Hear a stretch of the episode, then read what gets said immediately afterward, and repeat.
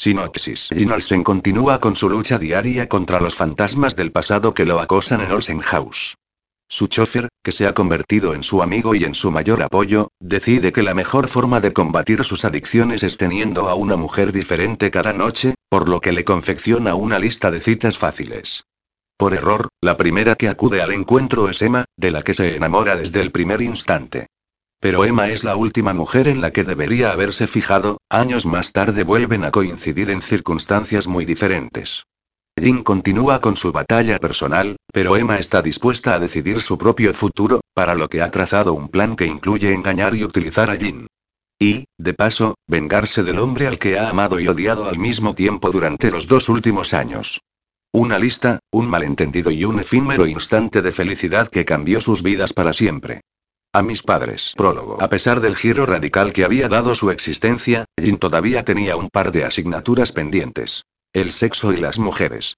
Tras el tortuoso camino que le había supuesto la rehabilitación de su adicción al alcohol, una nueva vida llena de esperanza se había abierto para él.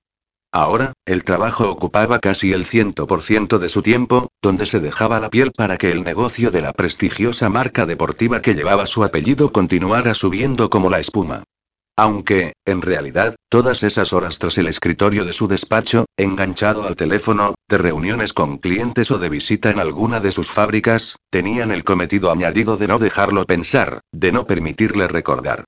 Su infancia había durado exactamente 13 años, la edad que tenía cuando murió su madre. Los dos años siguientes transcurrieron envueltos en una oscura bruma, de los cuales no le quedaba más recuerdo que días de pena y noches de lágrimas. Y después, después llegó Diana. Su madrastra acabó con cualquier posibilidad de recuperar su infancia.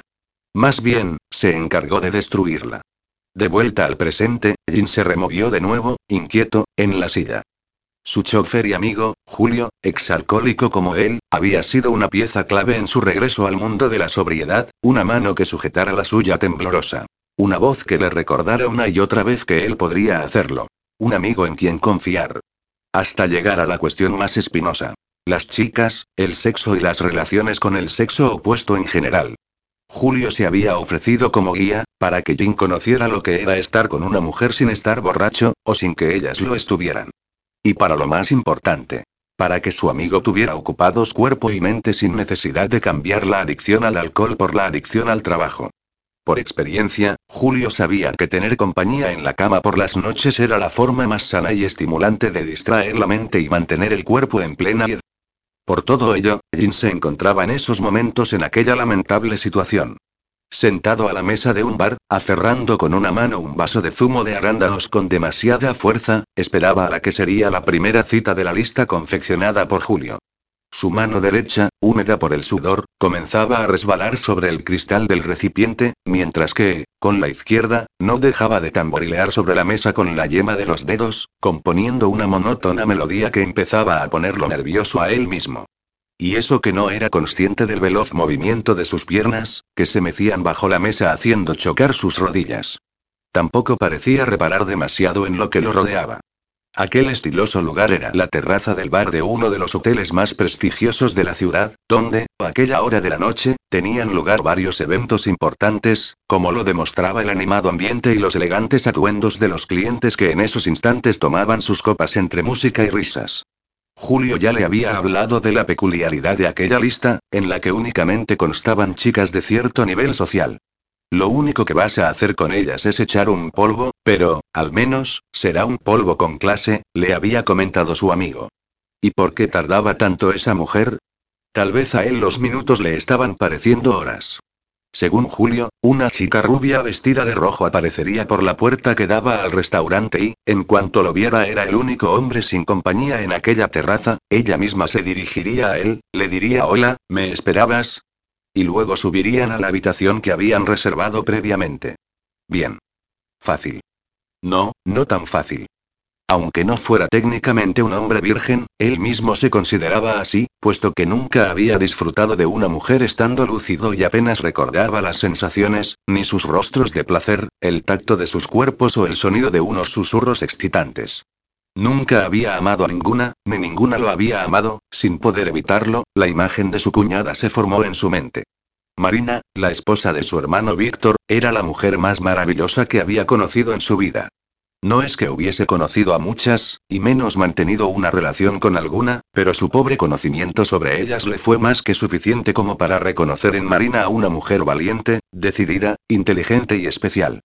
No era de físico espectacular, pero sus ojos azules y su largo cabello oscuro armonizaban a la perfección, junto a su piel blanca y sus adorables pecas, pero y la única chica que lo hizo sentir persona por primera vez, resultó ser la que acabó casándose con su hermano. Hacían una pareja perfecta y se amaban con locura. Marina estaba prohibida. Aún así, olvida a tu cuñada. Mírala como a una hermana. Ni se te ocurra pensar en ella como mujer. Tres ejemplos de frases que Julio se encargaba de recordarle casi cada día. Jin dio un leve trago a su vaso y levantó la vista. Por fin, su cita aparecía. Una joven rubia con un vestido rojo. Tragó con dificultad el zumo que todavía retenía en la boca y se levantó con torpeza, volcando la silla que luego tuvo que recoger.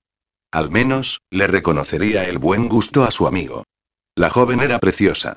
Se limpió el sudor de las manos en el pantalón con disimulo, trató de ralentizar los latidos de su corazón y se dispuso a esperar. Emma bufó por enésima vez. Entendía que ya tenía edad como para acompañar a sus padres en aquellas reuniones plagadas de políticos y empresarios, máxime cuando su progenitor acababa de ser elegido como próximo secretario general del partido y, por ende, como candidato a presidente del país en las futuras elecciones generales. Con 20 años, ya había llegado el momento de honrar con su presencia aquellos actos en los que, junto a su madre, apoyaba a su padre mostrando una perfecta sonrisa en cada uno de los interminables saludos a todas aquellas personas que, a partir de entonces, se convertirían en incondicionales amigos de su progenitor. Pero todo tenía un límite, por favor. Necesitaba un poco de aire, salir de aquel lugar y estar sola unos minutos antes de que su cara se quedara de forma permanente con aquella extraña mueca entre sonrisa y hastío. Con disimulo, aprovechando que sus padres parecían muy entretenidos, se retiró del atestado salón, recorrió uno de los pasillos para dirigirse a una de las vidrieras que daban al exterior y salió de allí con rapidez. Aunque, ¿a quién pretendía engañar? Sus progenitores nunca la echaban de menos, y menos cuando estaba en juego la carrera política de su padre. Nada más salir, se encontró con una bonita terraza en un jardín, donde una buena cantidad de personas reía, conversaba y bebía, en un ambiente relajante, inundado de suaves luces y amena música.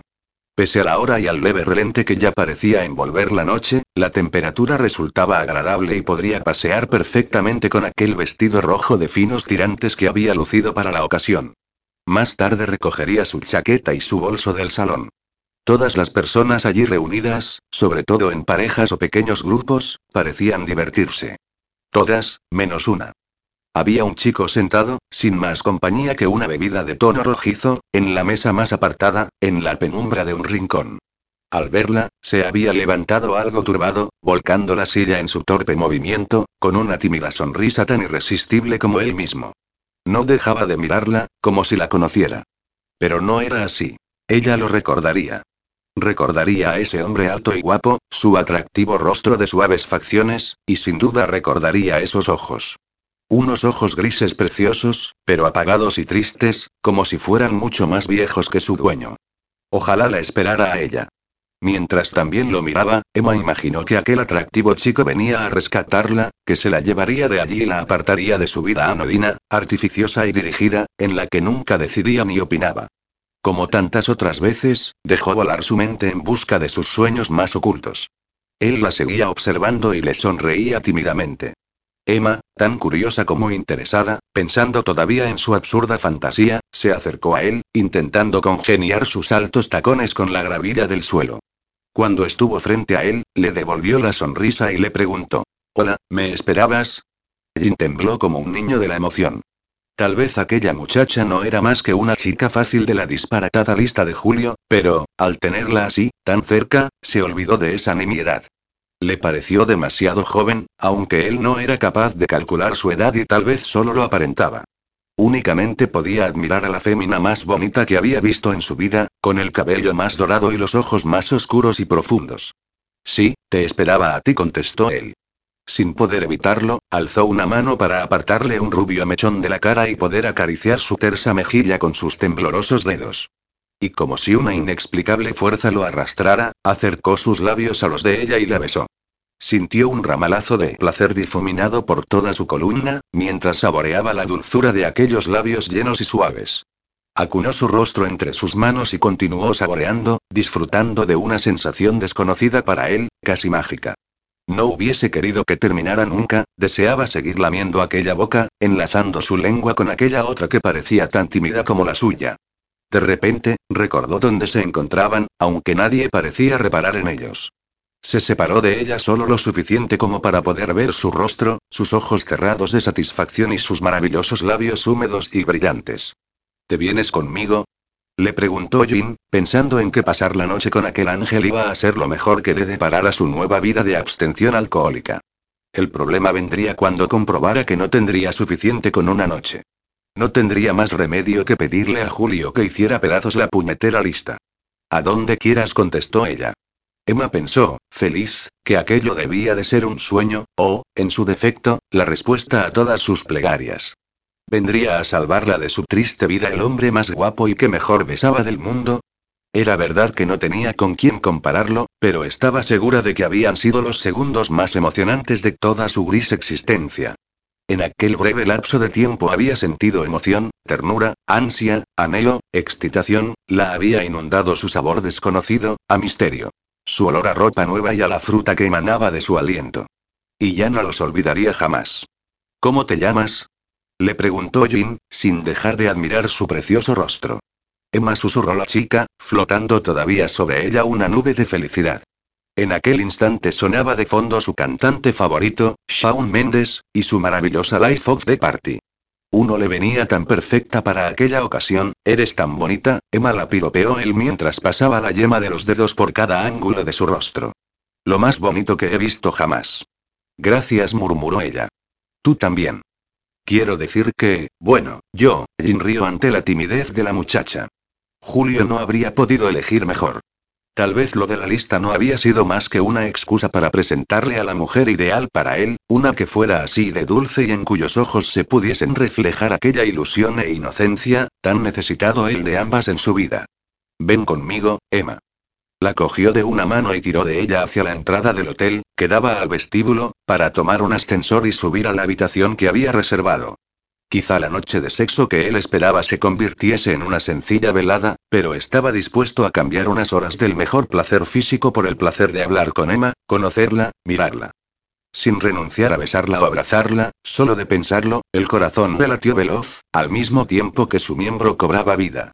Eso era lo que él pretendía hallar, pasión, pero con algo más, a pesar de que Julio le hubiese dicho miles de veces que eso no existía. Pero él lo había encontrado. Un, momento titubeó Emma.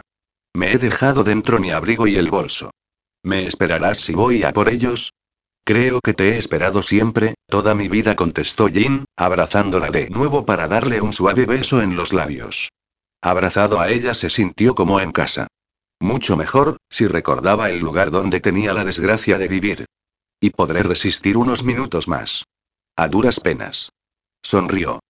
Emma corrió, deshaciendo el camino, buscando de nuevo el salón donde había dejado sus pertenencias sobre alguna de las sillas. La euforía que sentía no tenía límites. Corría, reía, casi lloraba, dejando ondear tras ella su claro cabello y la falda de su vestido rojo, pensando en que aquello que le había pasado era cosa de película, casi de cuento, pero que, por alguna extraña coincidencia del destino, le había pasado a ella y era real. Antes de llegar a su destino, en uno de los pasillos, se topó de bruces con una pareja que iba en dirección contraria. Tan fuerte era la emoción que experimentaba que en ningún momento los vio venir. ¿Pero qué coño? Emma, Preguntó Julio en cuanto la agarró de los hombros para que no cayera de espaldas por el impacto. ¿Qué haces aquí? Julio, qué sorpresa. exclamó con alegría la joven al ver aparecer a su hermano. Papá está aquí, en uno de sus muy aburridos eventos políticos, le explicó con una mueca de resignación. Tu padre, querrás decir, apuntó él. Es nuestro padre, Julio, por mucho que te pese. Llevas sus genes y, para colmo, eres su viva imagen en joven. Déjalo, Emma replicó este con hastío. Ya puedes irte con tu papá y tu mamá, que yo tengo cosas mejores que hacer hoy. Ya veo, dijo ella, señalando a su acompañante, una rubia despampanante con un atrevido vestido rojo que mostraba las curvas de sus grandes tetas. ¿Tu nueva conquista? planteó divertida. Le encantaba que su hermano le contara sus aventuras con infinidad de mujeres. Era una forma de asomarse a un mundo que estaba vetado para ella, tal y como la tenían de protegida sus padres, como una muñeca de porcelana en una urna de cristal. No soltó en tono confidencial, mientras la rubia exuberante miraba impaciente hacia las cristaleras que daban al jardín. Esta preciosidad está destinada a mi nuevo jefe, Jim Olsen, del que ya te he hablado. Les había preparado una cita a ciegas, pero mi amiga ha venido a buscarme para decirme que no ha visto a ningún hombre que estuviera solo. Qué extraño, añadió frunciendo el ceño. Mi jefe acompañado. En fin, voy a ver si lo aclaro. Es aquel del fondo que espera de pie con una sonrisa tan sensual, ¿verdad? Preguntó la rubia, señalando hacia la terraza exterior. Si antes no estaba solo, no he podido fijarme en él, pero está para hacerle un buen favor. Creo que la espera ha valido la pena. Julio contestó afirmativamente, con una carcajada, mientras Emma miraba en la misma dirección de la pareja y sentía su alma desmoronarse como un castillo de naipes. Ahora lo entendía todo. Su maravilloso encuentro con el príncipe azul no había sido más que un terrible malentendido. No la esperaba a ella. No había ido a buscarla ni a salvarla. La había creído una vulgar cita orquestada por su hermano. No tuvo más que fijarse en la coincidencia de su color de pelo o del vestido para ver la luz. Jean Olsen. Recordaría para siempre ese nombre. Aunque no fuera de forma magnánima, precisamente. Bueno, hermanita, se despidió Julio tras darle un beso en la mejilla, que tengas suerte esta noche y te diviertas en tu fiesta de políticos mientras yo le hago un favor a un amigo. Emma los vio salir por la cristalera y se quedó tras ella para cerciorarse de la verdad. Julio colocaba a la guapa mujer junto a Jim para que lo tomara del brazo, mientras señalaba hacia las ventanas de las habitaciones del hotel. Todos ellos reían, aunque Jim parecía algo perplejo, destrozada, apoyó su frente en el cristal, sin apenas sentir el frío en su piel, porque ella ya estaba completamente helada. El vaho de su aliento empañó la superficie y la imagen que observaba se tornó borrosa y difusa. Cerró los ojos cuando un par de lágrimas rodaron por sus mejillas y, sin volver a mirar, se giró y comenzó a correr por los largos corredores en busca de algún servicio donde poder lavarse la cara y que nadie pudiese sospechar lo idiota que había sido. Mientras tanto, Jin trataba de asimilar las palabras de su chofer y amigo. Alexia es tu cita, Jin le anunciaba pícaro, como si lo hubiera salvado de un destino peor. Me ha comentado que no ha reparado en ti antes porque debías de estar acompañado. ¿Con quién estabas, si puede saberse? Pues, titubeó Jin, sin tener una explicación plausible para aquel embrollo. Por cierto. Lo interrumpió Julio. ¿Sabes a quién me he encontrado aquí, en el hotel? A mi hermana Emma. ¿Recuerdas que te he hablado de ella? La hija del político, del cabrón que dejó embarazada a mi madre y que después se largó para cambiarnos por su carrera política. Pues están aquí, en un mitin o algo así. A Emma la veo poco últimamente, porque está estudiando en Inglaterra, y hoy la he encontrado muy cambiada, continuó relatando. Sigue siendo una niña, por supuesto, pero con vestido largo y tacones parece más mayor y más madura. Habrá que tener cuidado con los tíos que pretendan algo con ella. Al primero que vea que se le acerca con malas intenciones, le corto los huevos y griega. Emma. La hermana de Julio, pensó Jim, sin escuchar apenas la diatriba de su amigo. De nuevo otro fiasco, otra desilusión, lo mismo que con Marina. Debía de tener imán para las chicas imposibles. Aturdido, dejándose arrastrar, permitió que la rubia tetuda se agarrara a su brazo como un pulpo mientras no dejaba de lanzarle miradas cargadas de lujuria. Él, antes de emprender el camino hacia la habitación, no dejó de mirar hacia la puerta por donde había visto aparecer a aquel ángel de pelo dorado y ojos oscuros, intentando por todos los medios que su imagen desapareciera de su cabeza para siempre. Primera parte. El engaño. Capítulo 1. Olsen House. Dos años después el chirrido de la verja de aquella mansión al abrirse continuaba produciéndole una extraña emoción a Jean Olsen. Casi percibía el movimiento de su propia barbilla al elevarse, tratando de plantarle cara a esa maldita casa, a los recuerdos que albergaba. Pero no pudo evitar que alguno de ellos, alguno rezagado que tardaba más de la cuenta en desaparecer, resurgiera en su mente en aquel preciso instante.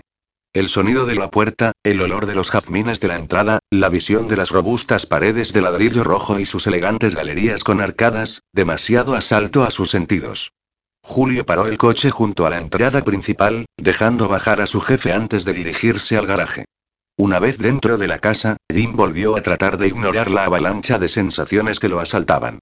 Accedió al vestíbulo, donde perduraba la decoración original, muy al estilo cottage inglés, con el gran tapiz representando una escena de caza, las flores frescas que nunca faltaban sobre la consola y el aroma a limón de la cera para abrillantar la madera de la balaustrada que conducía a la planta superior. Continuó por el largo corredor mientras se iba deshaciendo de la corbata, y terminó en el salón, dejándose caer en su sillón mientras se desabrochaba la chaqueta y emitía el último suspiro del día. Cuando levantó una pierna y la colocó sobre la mesita de centro, un fuerte manotazo la hizo volver al suelo de golpe. Digo yo que el señorito tiene una cama muy hermosa donde poder tumbarse, y no poner los pies sobre los muebles que sus pobres sirvientas se desriñoran para limpiar. Vamos, Amparo dijo Jin, cogiendo el vaso de zumo de arándanos con el que su empleada lo recibía de diario, cualquiera que te oiga pensará que os tengo esclavizadas. Si apenas os doy faena, con el poco tiempo que paso aquí. Hay días en que usted y el golfo de su amigo dan faena por diez, replicó la mujer con los brazos en jarras. ¿Ya te estás quejando, Amparito? Intervino Julio nada más aparecer en el salón. Imitando a su amigo, se dejó caer sobre el sillón contiguo y aceptó el otro vaso de zumo que le ofreció la empleada. Vamos, mujer, alegra esa cara, que hoy es viernes. ¿No tienes planes?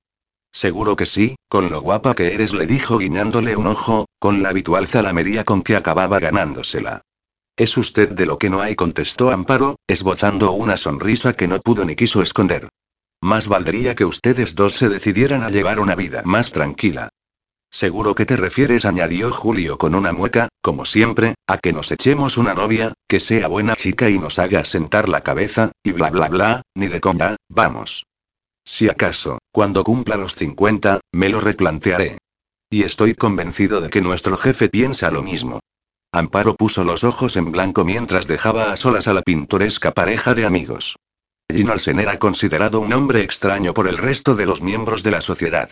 Pese a reconocerse que era muy joven para ser un rico e importante empresario, se lo tildaba de marginado porque no interactuaba con nadie, no asistía a fiestas ni presentaciones, ni tenía amigos ni apenas enemigos, y se lo veía como a un excéntrico, porque sus únicas amistades eran los integrantes del servicio que se encargaba de su mansión. Se rumoreaba que comía con ellos en la cocina, que dejaba que le hablaran sin formalismos y que los trataba como a iguales, lo mismo al ama de llaves que a las mujeres de la limpieza, los jardineros o al encargado del mantenimiento. Y, sobre todo, destacaban la extraña amistad que lo unía a su chofer, otro exalcohólico rehabilitado como él. La vida de Jin en sí constituía un enigma. El fallecimiento de su madre cuando él y su hermano eran adolescentes. La boda de su padre con su tía, la hermana pequeña de su madre. La inesperada muerte de su padre y luego la de su madrastra en extrañas circunstancias. La marcha de su hermano, el heredero, a Canarias. Su alcoholismo y su rehabilitación, nunca había ofrecido una entrevista, ni siquiera una publicación sería que hubiera jurado y perjurado que solo le plantearía preguntas sobre la compañía Olsen, la marca de ropa y calzado deportivo que fundó su abuelo y que constituía una de las más importantes y sólidas del sector. Y todo ello no hacía más que alimentar el mito del misterio que se había creado alrededor de la figura de Jean Olsen. ¿Planes para hoy, jefe? Le preguntó Julio una vez estuvieron solos. Adivino que tú ya los tienes decididos, respondió Jean, antes de terminar de beberse el zumo, como cada fin de semana. ¿Y de qué clase son esta vez? preguntó divertido. ¿Rubios? ¿Pelirrojos? Soy un as, pero no tanto, contestó el chofer, bastante pagado de sí mismo. Hoy solo he quedado con una. Se llama, consultó la agenda de su móvil, Sara, creo. O Rosa, no sé si he apuntado bien el nombre. Yo siempre las llamo princesa y así no me equivoco. ¿Princesa? Planteó Jin divertido. Te imaginaba más bien llamándolas churri o algo semejante. Perdona, colega, pero que yo sea tu subalterno no te da derecho a creer que solo me follo a chonis de barrio. Que uno tiene su clase, comentó con fingida indignación. Vivir tanto tiempo en la mansión fantasma me ha servido también para codearme con amistades de categoría. O únicamente con sus mujeres e hijas, claro. Jin sonrió. Solo Julio tenía la suficiente confianza como para hablarle con esa ironía de las pesadillas que esa casa le seguía provocando. No imaginas, continuó Julio, el morbo que despierta en las pijas el chofer, un tipo de clase baja que suponen rudo y masculino, con tatuajes y pelo largo. Y, para colmo, con un.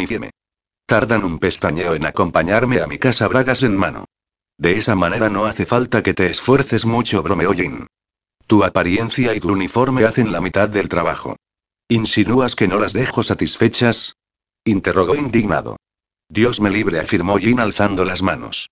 Es solo que nunca hubiese llegado a imaginar que un tipo tan rudo y masculino y una vivienda situada sobre un garaje fuesen un imán tan irresistible para ligar, bromeó de nuevo. No es una vivienda sobre un garaje, puntualizó Julio, es un apartamento tipo loft. Lo tengo decorado con mucho mejor gusto que esta vetusta y enorme casa estilo panteón familiar.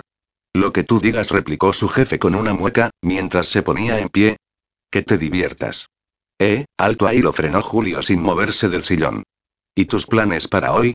Sueles ser más discreto que yo, pero no he dejado de ver chicas entrar y salir de tu dormitorio en estos dos últimos años, desde que te ofrecí mi lista, aquella por la que muchos hombres sacrificarían una parte de su alma. O de su bolsillo. Hoy quiero descansar, comentó Jin con la mirada apagada, aún más de lo que solía estar. Prefiero estar solo.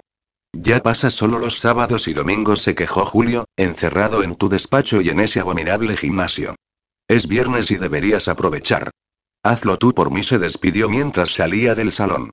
Como quieras, contestó Julio, mientras veía desaparecer a su jefe y amigo por el pasillo. Frunció el ceño unos instantes, preocupado por aquel semblante apesadumbrado. Más tarde hablaría con él, pues sabía por experiencias cercanas que nunca es tarde para recaer en la bebida, y Jin tenía demasiado que olvidar y ahogar en alcohol. Era mucho más que el hombre que le pagaba un sueldo, era su amigo y volvería a tenderle su mano una y mil veces. De momento, trataría él mismo de olvidar sus propios recuerdos. Se levantó y se dirigió a su loft, donde en breves momentos aparecería una chica, una más de las muchas que, para él, habían sido el mejor sustituto de la bebida. Para ser la primera vez que Emma viajaba en metro y autobús, no se le había dado nada mal, y eso que no se había podido permitir el descuido de preguntar a nadie, para que no pudiesen reconocerla o recordarla. Con su atuendo masculino pantalón ancho, sudadera y gorra, todos parecían haber dado por hecho que se trataba de un chico, uno cualquiera, y no de la hija del futuro candidato a presidente del gobierno. Incluso hubo un momento en el que intentó lanzar un escupitajo al suelo, en plan tío, pero solo consiguió dejarse un chorro de saliva colgando de la barbilla. Mejor no hacer nada. Pasaré más desapercibida. Por fin, tras bajarse del último autobús de su trayecto y caminar unos 10 minutos, Emma paró frente a una gran mansión de estilo inglés. Comprobó la dirección y, camuflándose tras una gran adelfa que adornaba aquel tramo de acera, se dispuso a esperar el siguiente paso. Todo estaba perfectamente calculado. Llevaba planeando aquello desde unas semanas atrás, el tiempo que hacía que se había dado cuenta de su equivocación. Pero todavía estaba a tiempo de rectificar. Antes se escaparía de casa que terminar siendo lo que siempre había odiado, por mucho que fuera eso, precisamente, lo que esperaban sus padres de ella. Y eso había sido, ni más ni menos, lo que había planeado, decidido y llevado a cabo. Largarse. Como ya esperaba y había comprobado en su momento, un vehículo con un emblema de jardinería paró ante la verja de entrada a la propiedad. El conductor pulsó el videoportero y la gran puerta de hierro se abrió ante él. Emma, con celeridad pero con precisión, se colocó al otro lado de la furgoneta, esquivando el objetivo de la cámara de seguridad, algo a lo que ella estaba acostumbrada y que se le daba a la perfección. Corrió paralela al vehículo a la misma velocidad, traspasó la puerta y se lanzó con rapidez al suelo tras un bonito arbusto de lilas. Miró a través de los huecos que dejaban las hojas entre sí y comprobó que tenía el campo libre para el siguiente movimiento, que sería correr agachada y ocultarse tras cada arbolillo del camino de entrada, hasta desviarse en dirección al garaje. Miró por un instante hacia las cámaras, situadas en varios lugares estratégicos de la fachada de la casa, lo mismo que al grupo de personas que se movían por la propiedad a esa hora de la mañana, como los jardineros o el ama de llaves dando instrucciones a un par de chicas que limpiaban los cristales de las ventanas. Inspiró, expiró fuerte y se lanzó de nuevo a correr hasta que llegó al edificio que era su destino. Pegó la espalda a la pared y se deslizó sobre ella, sin perder de vista cualquier movimiento que la alertara de que su presencia había sido descubierta. Sin perder más tiempo, dejó a un lado las grandes puertas de entrada del garaje, que aún permanecían cerradas, y subió de tres en tres los peldaños de la escalera lateral que llevaba a una pequeña vivienda sobre el edificio. Cuando ya estuvo frente a la puerta, probó a girar el pomo y comprobó que estaba abierta. Una vez dentro, se adaptó a la penumbra del ambiente, donde la única claridad era proporcionada por una claraboya del techo, que dejaba entrar la luz de la mañana. Le fue fácil orientarse y dio enseguida con la cama. Se acercó y tocó el hombro del chico que dormía plácidamente en aquellos momentos. Julio. Julio, despierta. Sin embargo, no fue el joven el primero en abrir los ojos, sino una chica rubia que dormía a su lado tan desnuda como él. Al ver a Emma, pegó un grito, un salto, y salió de la cama despavorida, tapándose con la sábana. Joder. ¿Quién coño es este? gritó la mujer. Oye, gilipollas. Le espetó a Julio. Me dijiste que vivías solo, no con, con un hermano pequeño o algo así. ¿Pero qué dices? balbució Julio, aún medio dormido. ¿De qué estás hablando? Abrió solo un ojo y lo fijó en la figura masculina que se erguía ante él. ¿Quién coño eres tú y cómo has podido entrar aquí? Julio, soy yo. exclamó Emma mientras se deshacía de la gorra y dejaba caer su largo cabello rubio por la espalda. Emma, Preguntó alucinado su hermano. Rápidamente, se puso en pie y, trastabillando y mascullando toda clase de maldiciones, buscó unos calzoncillos y se los colocó a tal velocidad que cayó al suelo de morros pero sin dejar de subirse la prenda. Antes se rompería la nariz que dejar que su hermana lo viera en pelotas un segundo más. Tranquilo, hermanito, dijo Emma, poniendo los ojos en blanco, no voy a asustarme a estas alturas por verte el culo. Y eso que te cuelga entre las piernas apenas se distingue. ¿Que no se distingue? Pensó Julio, indignado. ¿Qué cree esta que pasa cuando a un tío lo pilla su hermana en bolas? Pues que encoge como si te echaran un vaso de cúbitos de hielo en la bragueta. Emma, con tranquilidad, se dirigió al ventanal y abrió las cortinas, dejando que el sol iluminara todo aquel espacio sin apenas separaciones que no fuera el tabique del baño. Julio recibió aquel impacto de luz como un puñetazo en cada ojo. Joder. Se quejó encogiendo sus facciones. A ver, vayamos por partes. Tú le dijo a la chica que, todavía semidesnuda, los miraba boquiabierta, como te llames, vístete ahora mismo y vete de aquí. Y tú, jovencita, se dirigió a su hermana, me vas a explicar qué haces aquí, en mi casa y con esas pintas. Me vengo unos días a vivir contigo, soltó de sopetón mientras miraba de reojo cómo se marchaba la joven y rubia desconocida entre insultos e improperios. ¿Qué? chilló Julio. ¿Te has vuelto loca? Mañana mismo tenemos aquí al ejército en tu busca y a mí me llevan a la más profunda de las mazmorras. No exageres, replicó Emma, mirándose con calma sus bonitas uñas rosas. Todo está pensado. Les he dicho que me iba el fin de semana a casa de una amiga. ¿Y tu escolta? Despistada. Soy la reina de la fuga. Se pasarán dos días delante de la casa de mi amiga. ¿Y cuando llegue el lunes? Preguntó Julio mientras terminaba de vestirse y recogerse el pelo en una pequeña coleta. Será cuando tú tengas que echarme un cable y hablar con papá. Olvídalo. Le gritó de nuevo su hermana a un palmo de distancia, abriendo al máximo sus ojos oscuros. Ni hablar. No me da la gana. Jamás de los jamases. Ni por todo el oro del mundo. ¿Te lo digo más claro? Que no. Julio, por favor, le suplicó Emma, sujetando las solapas de su camisa. No tienes ni idea de lo que tienen pensado para mí. Ni siquiera me dejan seguir estudiando. Creen que ya es hora de buscarme un prometido aceptable y que me dedique a labores filantrópicas, a tomar café con otras mujeres o a recaudar fondos en subastas benéficas. Creen que hemos retrocedido en el tiempo un par de siglos. Pero tú ya habías acabado tus estudios, afirmó Julio, con el ceño fruncido. Sí, ya he acabado derecho, pero fue la carrera que ellos me obligaron a hacer. Yo quiero estudiar antropología, afirmó cruzando los brazos como una niña cabezota. Y hacer un máster, o dos, como si lo oyera, dijo su hermano. Eso no te sirve para nada, gruñó, imitando la voz grave de su padre. Por favor, Julio, apiádate de mí, le volvió a rogar. Solo será por un tiempo breve, hasta que comprendan que no pueden manejar mi vida. Tal vez solo te parezca una forma infantil de llamar la atención, pero, créeme, con ellos no puede ser de otra forma, no atienden a razones ni a explicaciones. Es lo único que te he pedido en todos estos años. Por favor, Julio contempló aquel bonito rostro tan querido. Era su hermana pequeña, la niña que, sin haberse criado junto a él, con madres distintas y en mundos diferentes, él siempre había intentado proteger, reconociendo al final que era de sí mismo de quien debía protegerla. En un principio, había ignorado su existencia, procurando apartar de su vida todo lo que tuviese que ver con el hombre al que nunca había llamado padre. Pero, un día, con tan solo 12 años, aquella cría de aspecto frágil convenció a su niñera para poder encontrarlo. Lo abordó un día en la puerta de su casa, en un barrio que a ella le debió de parecer otra galaxia, y le dijo que se había enterado de que era su hermana y quería conocerlo.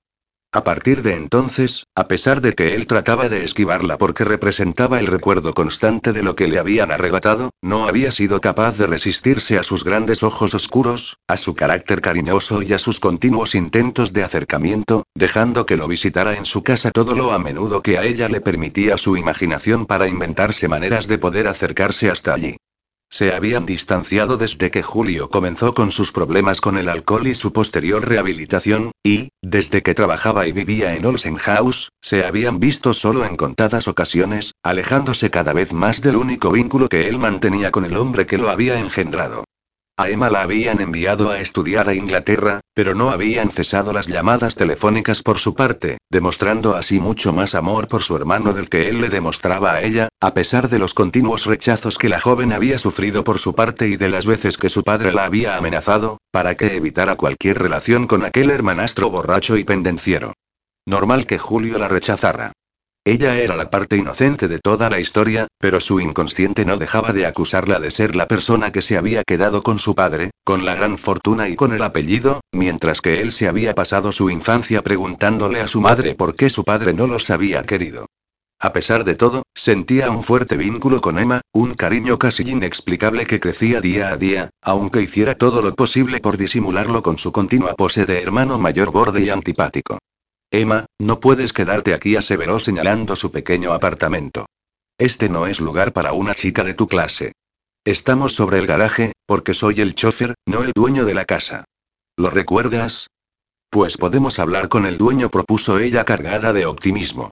Me dijiste que ahora es el hermano de Víctor Olsen quien dirige la compañía y la casa. Tal vez no le importe cederme una habitación.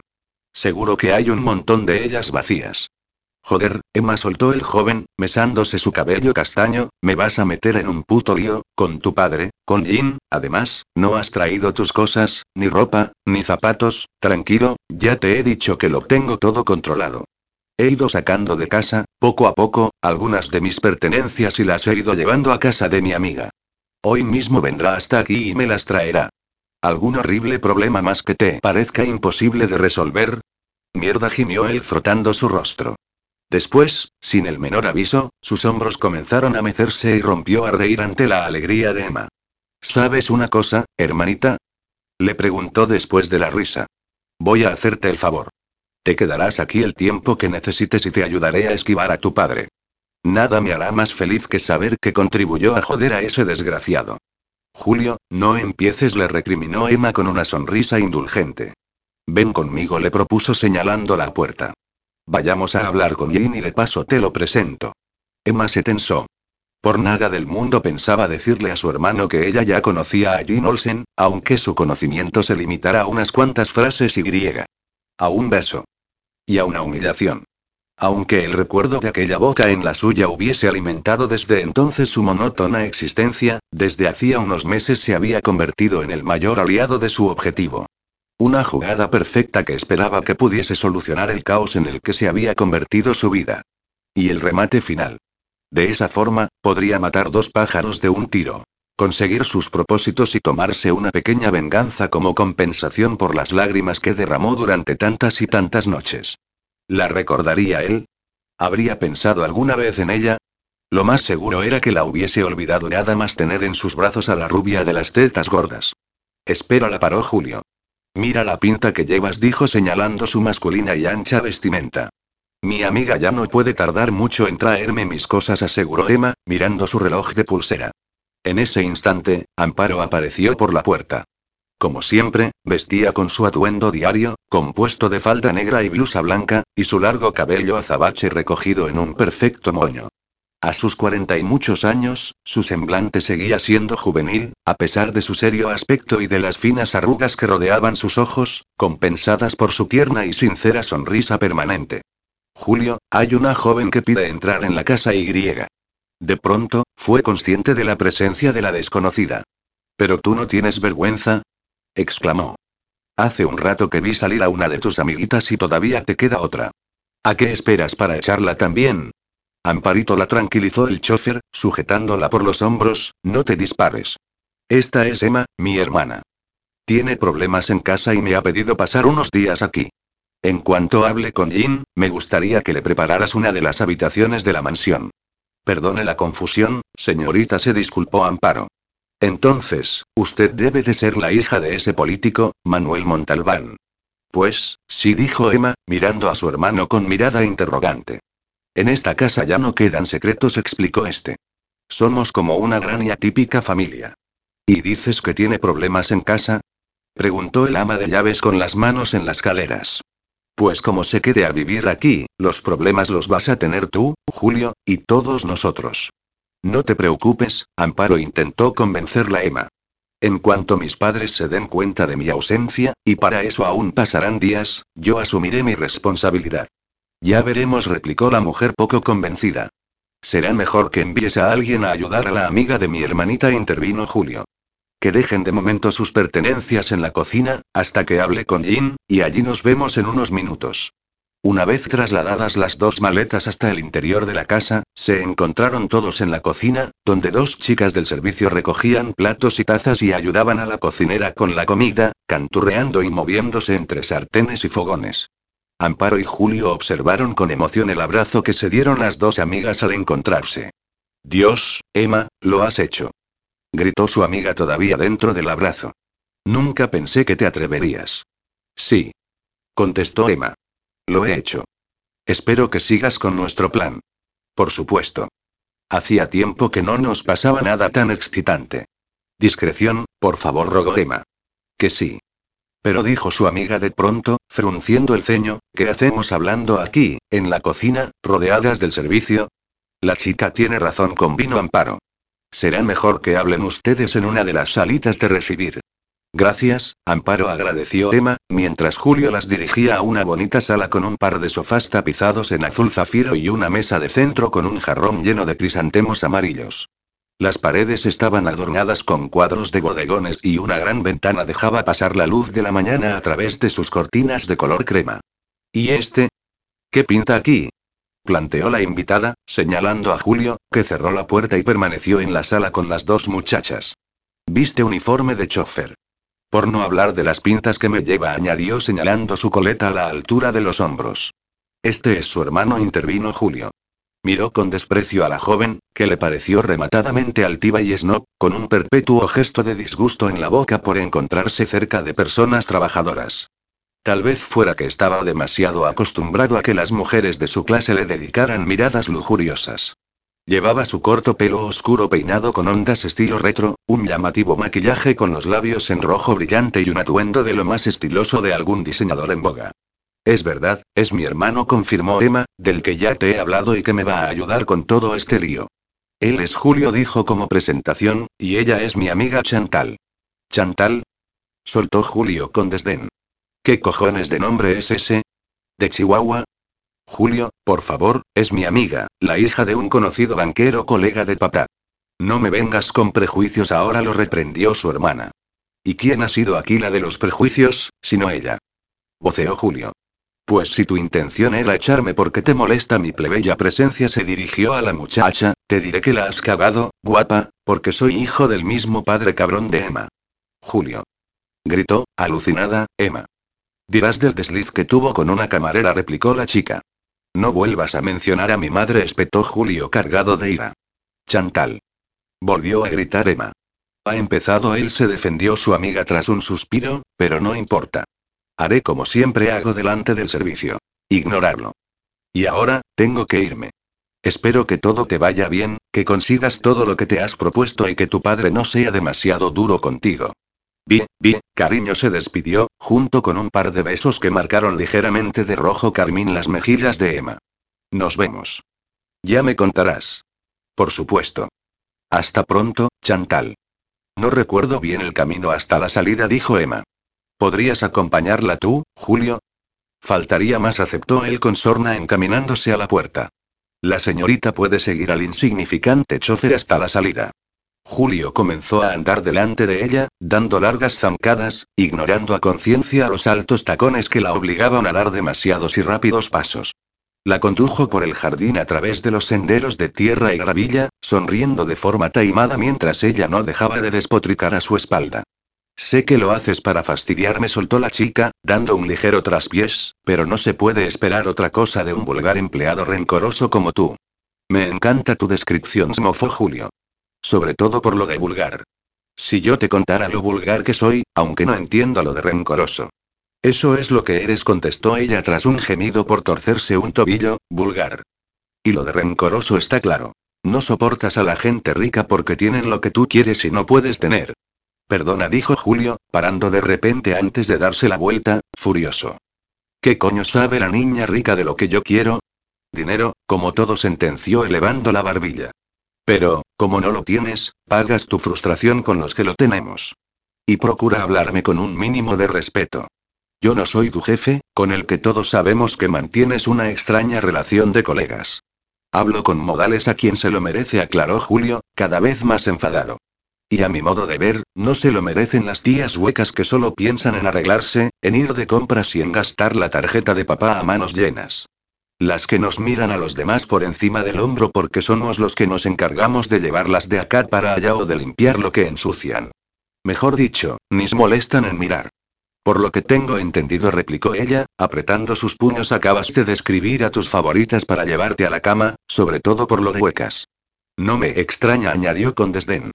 A ti seguro que solo te importa que tengan buenas tetas y nada de cerebro, y a ellas parece interesarles únicamente lo que hay ahí debajo, concluyó señalando su bragueta.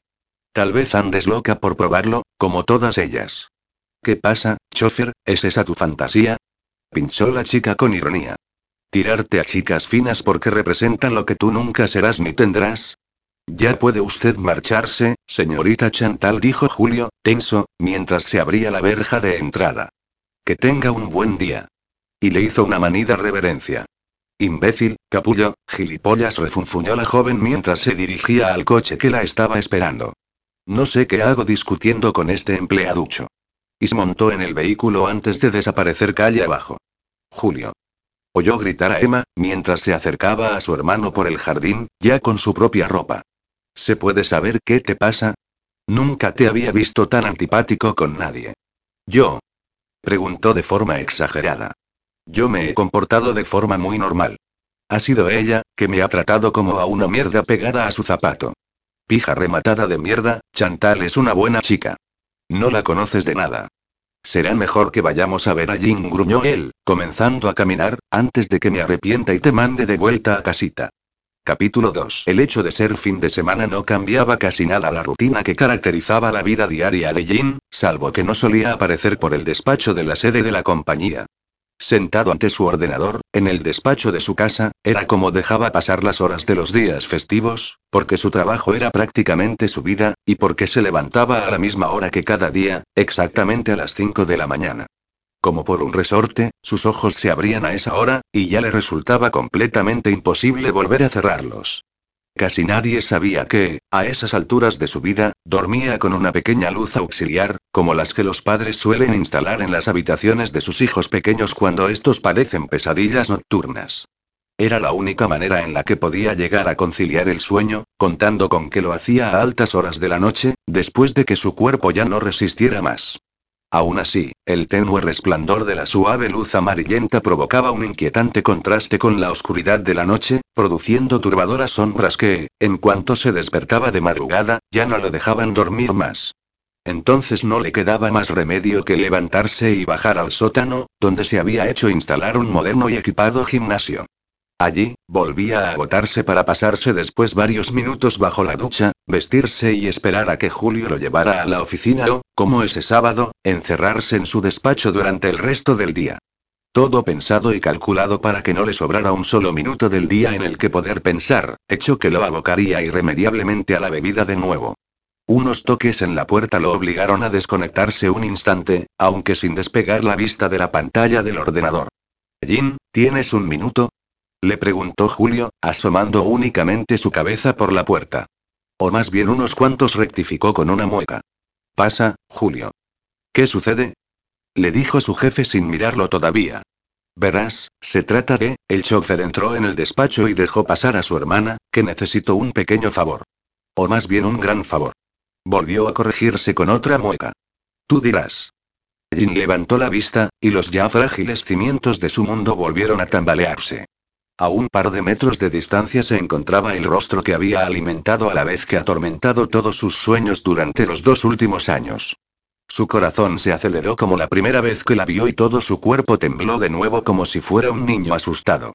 Emma.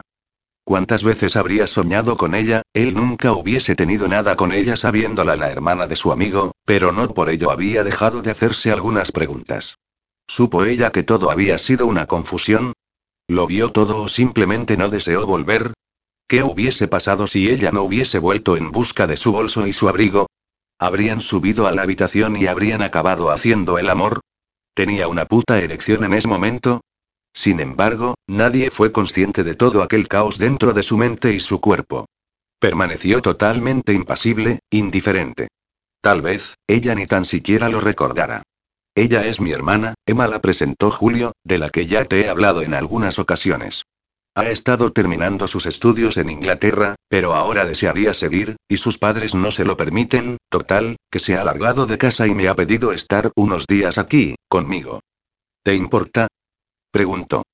¿Podrías darle una de las habitaciones de invitados y Emma no continuó escuchando a su hermano. Simplemente, contemplaba con fascinación a Jean Olsen.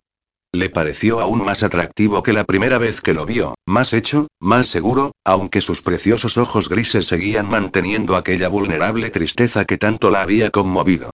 Revivió con nítida precisión los instantes en los que se besaron y estuvo entre sus brazos, la ilusión que le hizo sentir. Pero, al mismo tiempo, un ramalazo cargado de rencor atravesó todos sus músculos, manteniéndolos completamente rígidos. Ese era el hombre que, al mismo tiempo, le había proporcionado la mayor felicidad y la más grande de las humillaciones. Sentía fascinación por él con la misma fuerza que lo odiaba. Estaba segura de que no la recordaría. Sabía por su hermano la clase de vida desatada que llevaban, lo a menudo que se acostaban con mujeres variadas y diferentes. Contuvo una sonrisa sibilina al pensar que ese hecho en concreto era el que le iba a allanar el camino para conseguir su propósito. En cierto modo, le dolía saber que iba a utilizarlo, incluso había pensado y repensado su plan una y mil veces. Pero no había otra salida. Haría lo que fuera por tener el control de su propia vida y, si para ello debía valerse de algunas personas, en fin, se contentaba apoyándose en la idea maquiavélica de que el fin justifica los medios. Además, le proporcionaba una extraña satisfacción el saber que iba a convertirlo en un ser patético, que lo iba a tener comiendo de su mano para después darle el golpe de gracia. El mismo que recibió ella aquella noche de hacía dos años. Jin tampoco escuchaba apenas a su amigo. La visión de Emma lo ilusionaba a la par que lo ponía furioso, porque esa chica no estaba a su alcance ni lo estaría jamás. Era demasiado joven, demasiado inocente, demasiado protegida y demasiado hermana de Julio. ¿Cuántas veces había soñado con que esa chica hubiese sido, en realidad, la cita que le había preparado su amigo, que solo hubiese accedido a estar con él por aparecer en aquella lista? No le habría importado, pensando exclusivamente en cumplir su más ansiado deseo, que era haber pasado aquella noche con ella, y muchas más después. Obviando el enamoramiento clandestino que sentía por su cuñada, ella había sido la primera por la que su corazón había latido más a prisa, como un primer amor. Había sentido la misma ilusión inocente de un chiquillo que se enamora por primera vez de una chica del colegio. Y todo justo después de su rehabilitación, cuando más vulnerable se encontraba, recién salido de un largo y oscuro túnel lleno de borracheras y síndromes de abstinencia. Pero ahora ya no era el mismo. Muchas cosas habían cambiado en esos dos años. Para empezar, ella misma había cambiado, pues ni siquiera lo había reconocido. Sus ojos oscuros, opacos y apagados, sin rastro de emoción, así lo habían confirmado. No lo recordaba a él, ni a su beso, ni la emoción que habían compartido como dos adolescentes que se enfrentan al mundo. Por cierto, ¿había escuchado bien? ¿Vivir en su propia casa? Ni hablar. Su casa era un territorio demasiado íntimo, con la que mantenía una extraña relación de amor-odio. Todavía se enfrentaba cada día a muchos de sus fantasmas y la guerra aún no había acabado, ni tan solo se intuía quién podría resultar vencedor. Olsen House continuaba plantándole cara y no se podía permitir una sola distracción, por muy bonita e inocente que pareciera. Encantado, Emma saludó Jin de la forma más cortés e impersonal que pudo. Me alegra conocer por fin a la famosa hermana de Julio. Igualmente, señor Olsen contestó ella igual de fría. Su voz, sin embargo, seguía siendo la misma, ronca pero dulce, como la sensación que deja en la garganta una taza de chocolate negro bien caliente. Pero continuó Jin con el tono más formal que le surgió, aunque lamente mucho los problemas que hayas tenido con tus padres, no creo que venirte aquí sea la mejor solución. Deberías hablar con ellos y tratar de arreglar vuestras diferencias. Todavía eres muy joven. Sé lo que estás pensando, Jin intervino Julio, pero ya te he hablado en alguna ocasión de, sus padres. No es un berrinche momentáneo. Son un par de retrógrados y vivir con ellos tiene que ser un auténtico coñazo. Pero sabes que la vida que llevamos aquí no es la adecuada para una chica de su clase que acaba de salir de la universidad, argumentó Jin con el ceño fruncido. ¿Te refieres a las idas y venidas de nuestros ligues? planteó Julio con una sonrisa. No te preocupes, ya le he hablado a mi hermana de eso, ¿verdad, Emma? Le preguntó. Aquí, mi jefe, tiene aún más éxito con las mujeres que yo, que ya es mucho decir. Debe de ser por esa mirada tristona, que pide a gritos que lo mimen. Me he cruzado con tantas mujeres en esta mansión que entran o salen de su dormitorio que la lista que yo mismo le confeccioné se ha quedado a la altura de sus zapatos. Basta, Julio lo cortó Jin secamente. Creo que los detalles sobran. Perdona, Jin aceptó Julio, frotándose la nuca. El caso es que solo serán unos días, y no hará falta que cambies tu rutina o tus hábitos. La mansión es lo suficientemente grande como para que no nos incordiemos unos a otros. Es un favor personal, Jin, ¿no tiene otro sitio a donde ir? Demandó Jin. Será el último lugar donde sus padres la busquen.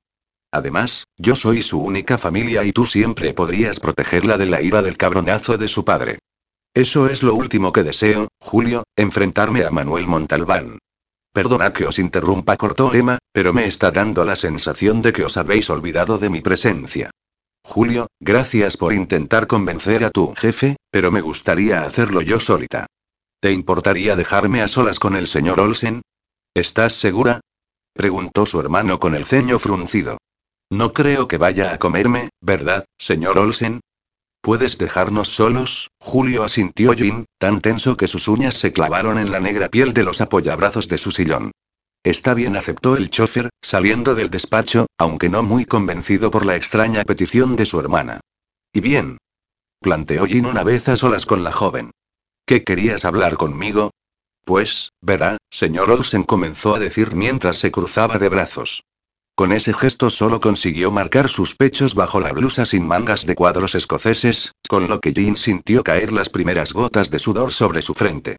Después, miró hacia abajo y contempló su juvenil vestimenta, complementada con un short negro y unas botas. Y entonces recordó quién era y lo joven que era, todo lo que le ha dicho mi hermano es la verdad, continuó Emma, pero, además, mi intención al permanecer en su casa es otra que requiere un favor más grande de su parte. A saber, yo, he venido para convertirme en su amante. Jin se quedó petrificado. Además de congelado, aturdido y excitado. A partes iguales. Casi. Perdona, Emma articuló por fin, después de carraspear para deshacer el nudo de su garganta, me parece que no eres muy consciente de lo que acabas de decir. Lo soy perfectamente, afirmó ella, aparentando seguridad, pero sin que a su interlocutor le pasara desapercibida la tensión que desprendían sus continuos cambios de postura. Sé por mi hermano el tipo de vida que llevan, y he deducido que no le importaría que yo fuera una de esas mujeres que hacen cola para acostarse con usted.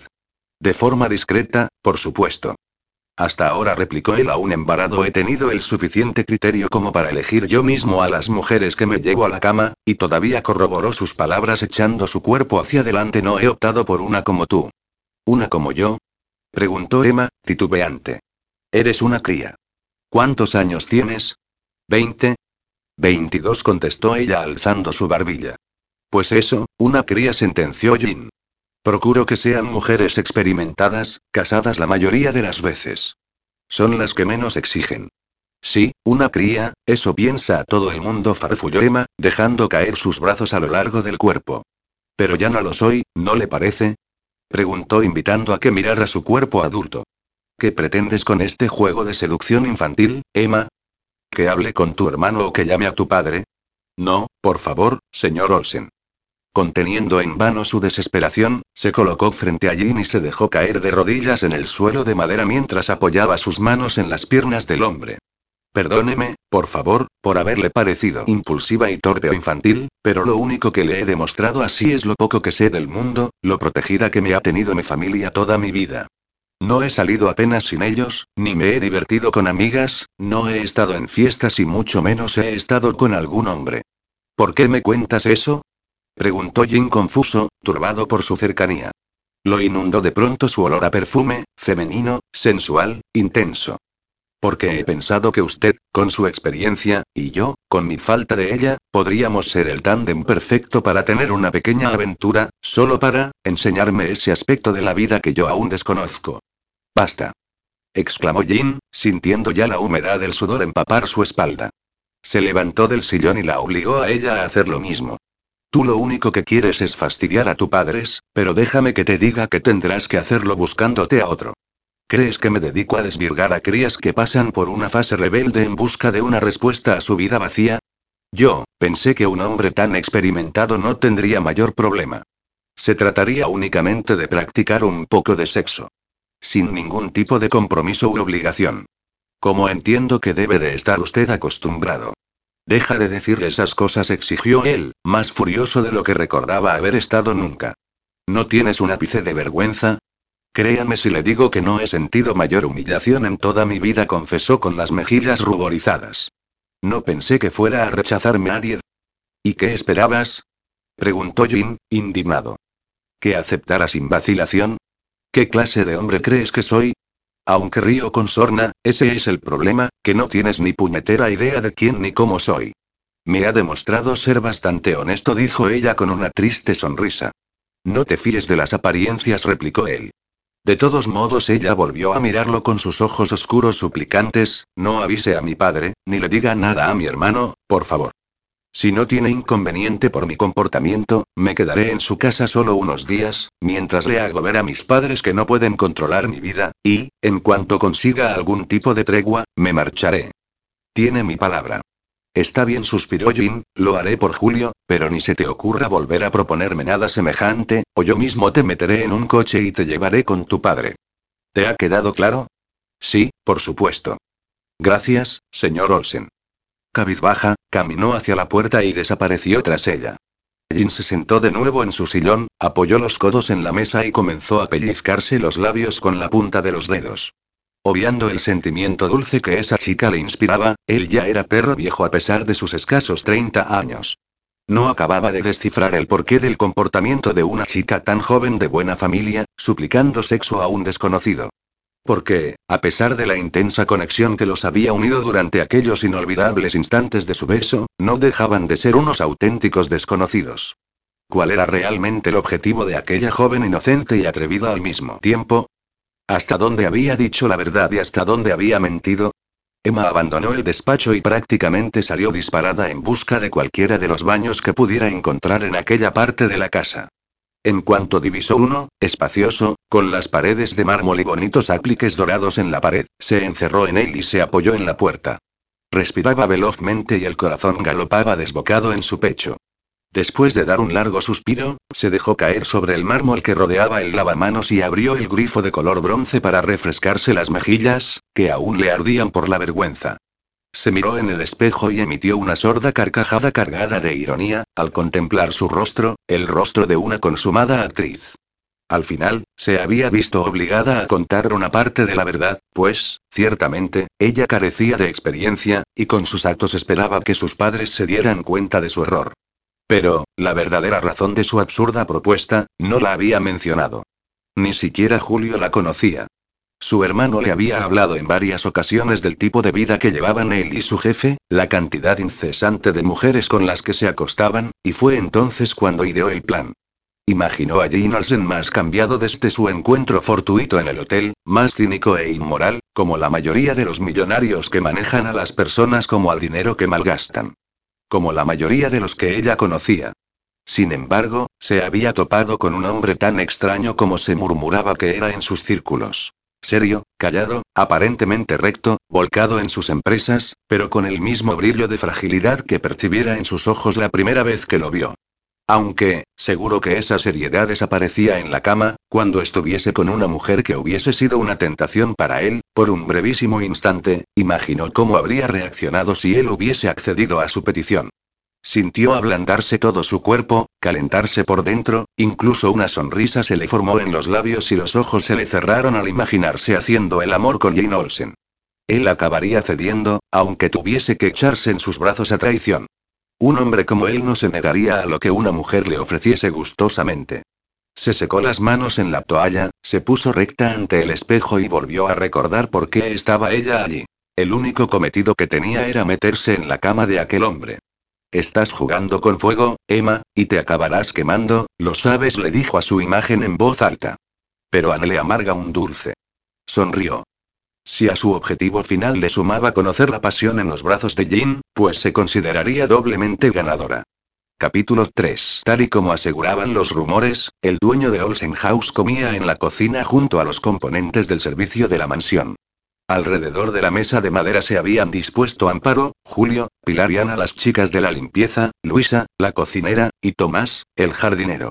En un extremo se situó Ginny, al frente, Emma, en calidad de invitada. La cocina era una estancia espaciosa, no demasiado elegante pero muy funcional, pensada precisamente para compartir una buena comida o una tertulia alrededor de tazas de café. Además de la gran mesa, destacaban la enorme campana, la robusta cocina de fogones o los pequeños detalles, como los visillos de cuadros rojos o las lámparas en forma de cilindro que colgaban del techo atravesado por vigas de madera. Emma se dedicó únicamente a comer mientras observaba con atención. Advirtió a un Jane mucho más amigable y relajado, compartiendo risas con sus empleados, aunque tampoco hablara mucho. Julio era el que llevaba el peso de la conversación, si se entiende conversar por bromear, sobre todo con las chicas que se sentaban frente a él. Así que no pensáis quedaros esta tarde a hacerme compañía, se lamentó el chofer teatralmente dirigiéndose a las dos jóvenes limpiadoras. Nuestra jornada ha terminado, Julio contestó Ana. Ya no nos verás el pelo hasta el lunes. Deja que al menos el fin de semana disfrute de mi novio, que me paso la vida en esta casa. ¿Cuántas veces te he dicho que dejes a ese soso y te diviertas un poco más? Un contable, por el amor de Dios. Qué aburrimiento. ¿Te refieres a divertirme contigo? replicó Ana. Ni de coña, guapo. Tú no entiendes conceptos básicos como fidelidad o respeto. Pues no, no los entiendo, aceptó él. Pero ¿y lo bien que lo íbamos a pasar tú y yo? Le dijo guiñando un ojo. ¿Qué me dices, Mary Pili? Le planteó a la otra joven. Anda, calla, golfo. Ya sabes que estoy casada y tengo un niño pequeño.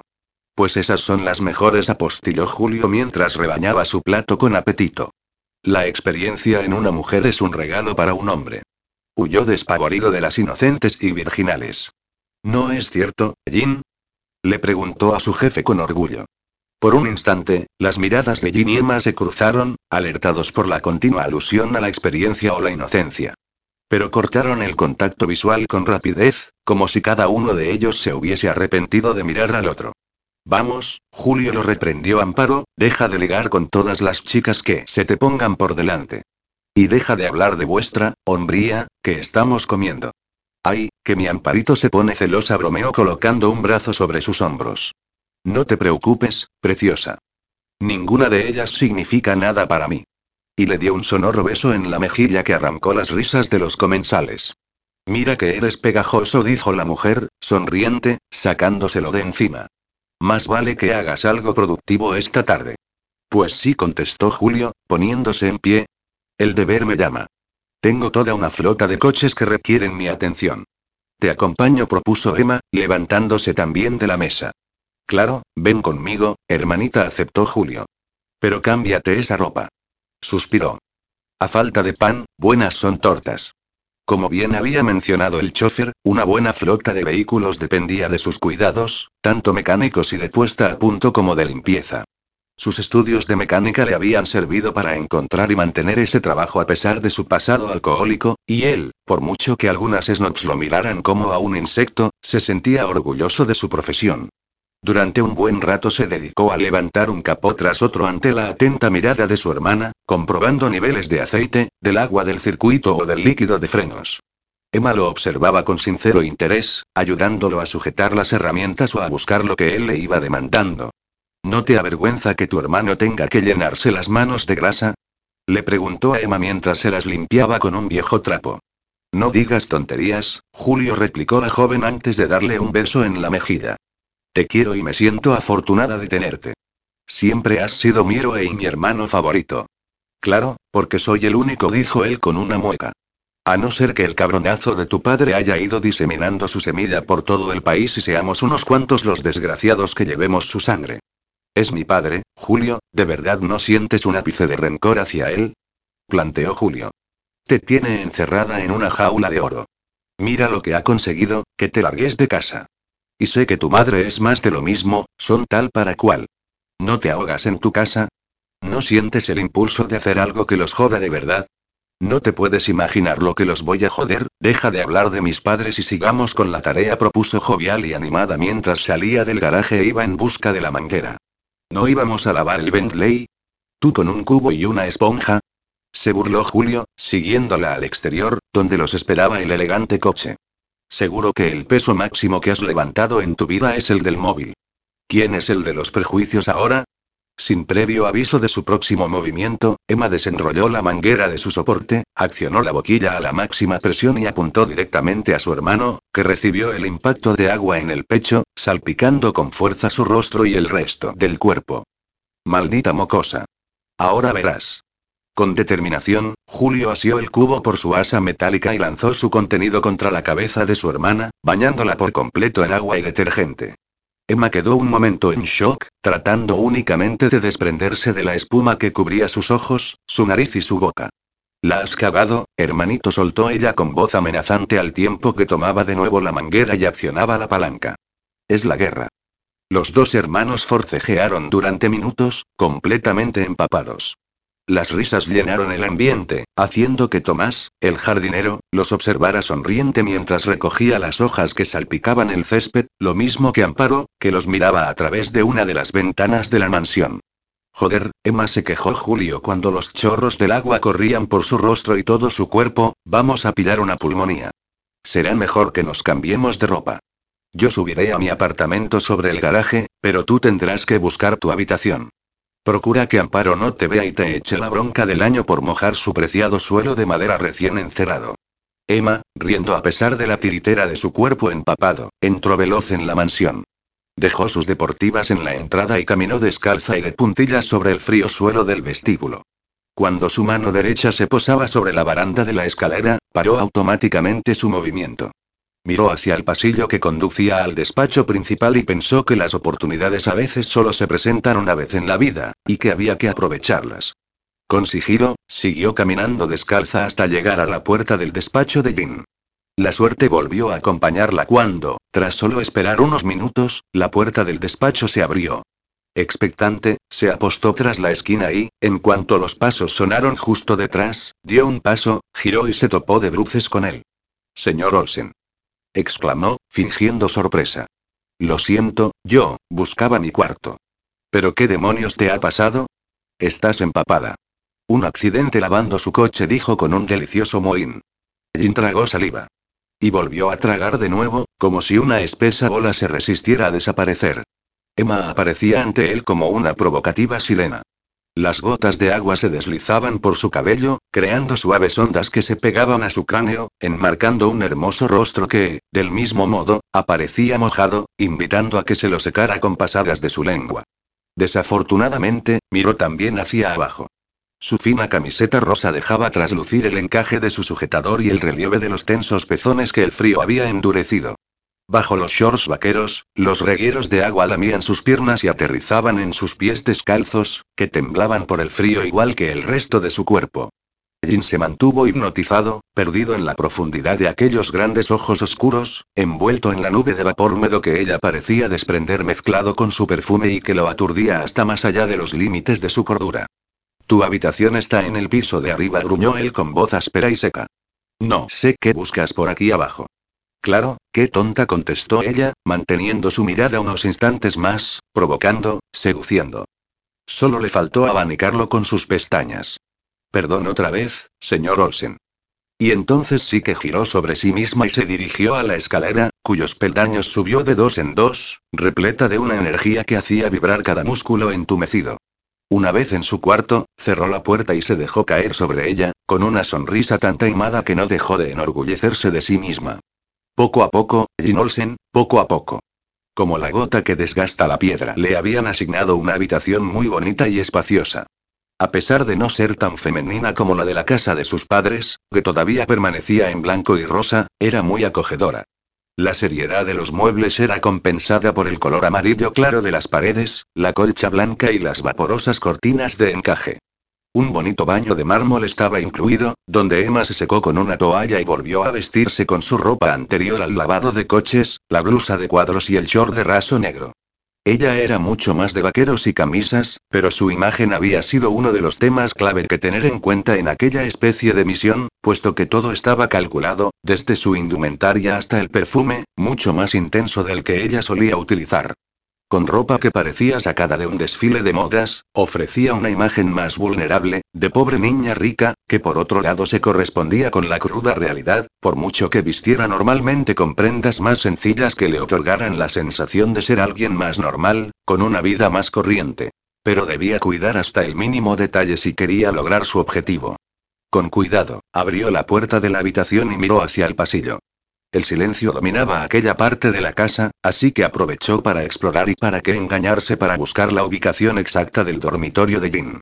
Fue abriendo puertas para ir mirando el interior de las estancias, hasta que, cuando ya creía que estaba dando vueltas en círculo por la semejanza de algunas de ellas, localizó el que seguro debía de ser su dormitorio, porque era enorme, muy masculino, y porque varias fotografías adornaban la parte superior de una cómoda. Emma entró y las estudió con detenimiento.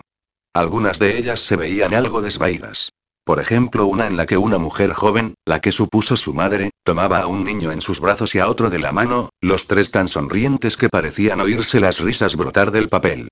En alguna de ellas estaba la familia al completo, cada uno de los hermanos junto al padre o la madre. El resto, ya más actuales, mostraban la boda de su hermano Víctor con su guapa y flamante novia. Ninguna foto suya de adulto. Nada desde su infancia. ¿Busca algo, señorita Emma? Oyó a su espalda la voz de Amparo, que le hablaba desde el vano de la entrada. Yo, dijo, intentando disculparse sin encontrar las palabras, la puerta estaba abierta, pronto se servirá la cena, anunció el ama de llaves de manera adusta sujetando la puerta, invitándola a salir de la estancia. Sí, claro, gracias, titubeó Emma mientras caminaba junto a la balaustrada de madera detrás de la mujer. Perdone, Amparo añadió de forma inocente, ¿fue por esta escalera por donde cayó la madrastra de Jin? Yo no estaba presente, contestó esta, algo rígida, sin dejar de bajar los peldaños y sin girarse, ni Jin tampoco, así que no puedo darle detalles, pero sí, cayó por esta escalera y murió al golpearse la cabeza. Parece ser que discutía con el hermano de Jin y alguien más, intentó indagar de modo sutil. No sé más, señorita. Y ahora, si me disculpa, Emma suspiró. Como ya le había explicado su hermano, los actuales habitantes de Olsen House, a pesar de no compartir parentesco alguno, eran como una atípica familia, y parecían guardar sus secretos ante la curiosidad de cualquier extraño que osara investigar. Como ella. La cena resultó menos entretenida que la comida, a solas con su hermano en su bonito apartamento, pero le sirvió a Emma para compartir buenos momentos con Julio, al que adoraba, a pesar de las distancias que él le obligaba a mantener. Tras minutos de bromas, confidencias y una pizza, ya con el helado de turrón de postre, Emma creyó que había llegado el momento de saber algo más del enemigo a batir. Durante años me hablaste de Víctor comenzó, pero apenas me has contado nada de tu jefe actual, Vin. Entiendo que comenzara su alcoholismo por la muerte prematura de su madre, pero ¿por qué siguió bebiendo durante tantos años? ¿Le haces esa pregunta a otro exalcohólico? Expuso su hermano con una triste sonrisa. Se rumoreó que su padre murió de un infarto, prosiguió, pero también llegaron a sospechar de su propio hijo, Víctor no tuvo nada que ver, sentenció tenso. Y poco después su madrastra cayó por la escalera. ¿Cómo ocurrió? Me contaste que Víctor y su entonces novia estaban presentes, Emma la cortó Julio, negando con la cabeza, esos son temas de la familia que yo no puedo ni quiero divulgar. Eres mi hermana y confío en ti, pero le soy leal a Ginny y a su hermano. Pero, tres muertes en poco tiempo, alguna en extrañas circunstancias, no voy a hablar de ello, ya te lo he dicho, sentenció Julio. Háblame entonces de él, insistió. ¿Qué clase de persona es? La relación con su hermano, ¿es un tío algo especial? Emma suspiró, que ha pasado por algunos episodios desagradables en su vida, tan legal como su hermano pero bastante menos sociable. En cuanto a la relación que mantiene con Víctor, es buena, a pesar de los años que su alcoholismo lo apartó de todos y del mundo en general. Entonces, ¿por qué se marchó Víctor, nada menos que a Lanzarote? preguntó ella tratando de ignorar su codicioso interés. Lo agobiaban los recuerdos de esta casa, contestó él algo reticente. Jim prefirió enfrentarse a ellos. ¿Recuerdos de infancia? ¿Traumas que persisten? Volvió a cuestionar con naturalidad. He visto que no hay retratos de él de adulto en toda la casa, ni siquiera de adolescente. ¿A qué viene tanto interés, Emma? preguntó Julio, exasperado. Sabía dónde estaba el límite para no continuar sin desvelar los oscuros secretos de la familia Olsen. Y el límite ya lo estaba rebasando su hermana. Hasta ahí podía contar. No son recuerdos agradables, hermanita, así que deja de fisgar y acuéstate de una vez, que tengo cosas que hacer. Tus cosas que hacer siempre son mujeres, bromeó Emma, dejando las preguntas para otra ocasión. Mejor ir dosificando. Y dime, ¿has quedado aquí? ¿Con quién? ¿Es guapa? Preguntó divertida, para que su hermano no sospechara su interés especial sobre aquella casa y la familia. Largo, mocosa le dijo empujándola hacia la puerta. La acompañó hasta la entrada de la mansión y se despidió de ella con un beso en la mejilla. Hasta mañana, hermanita.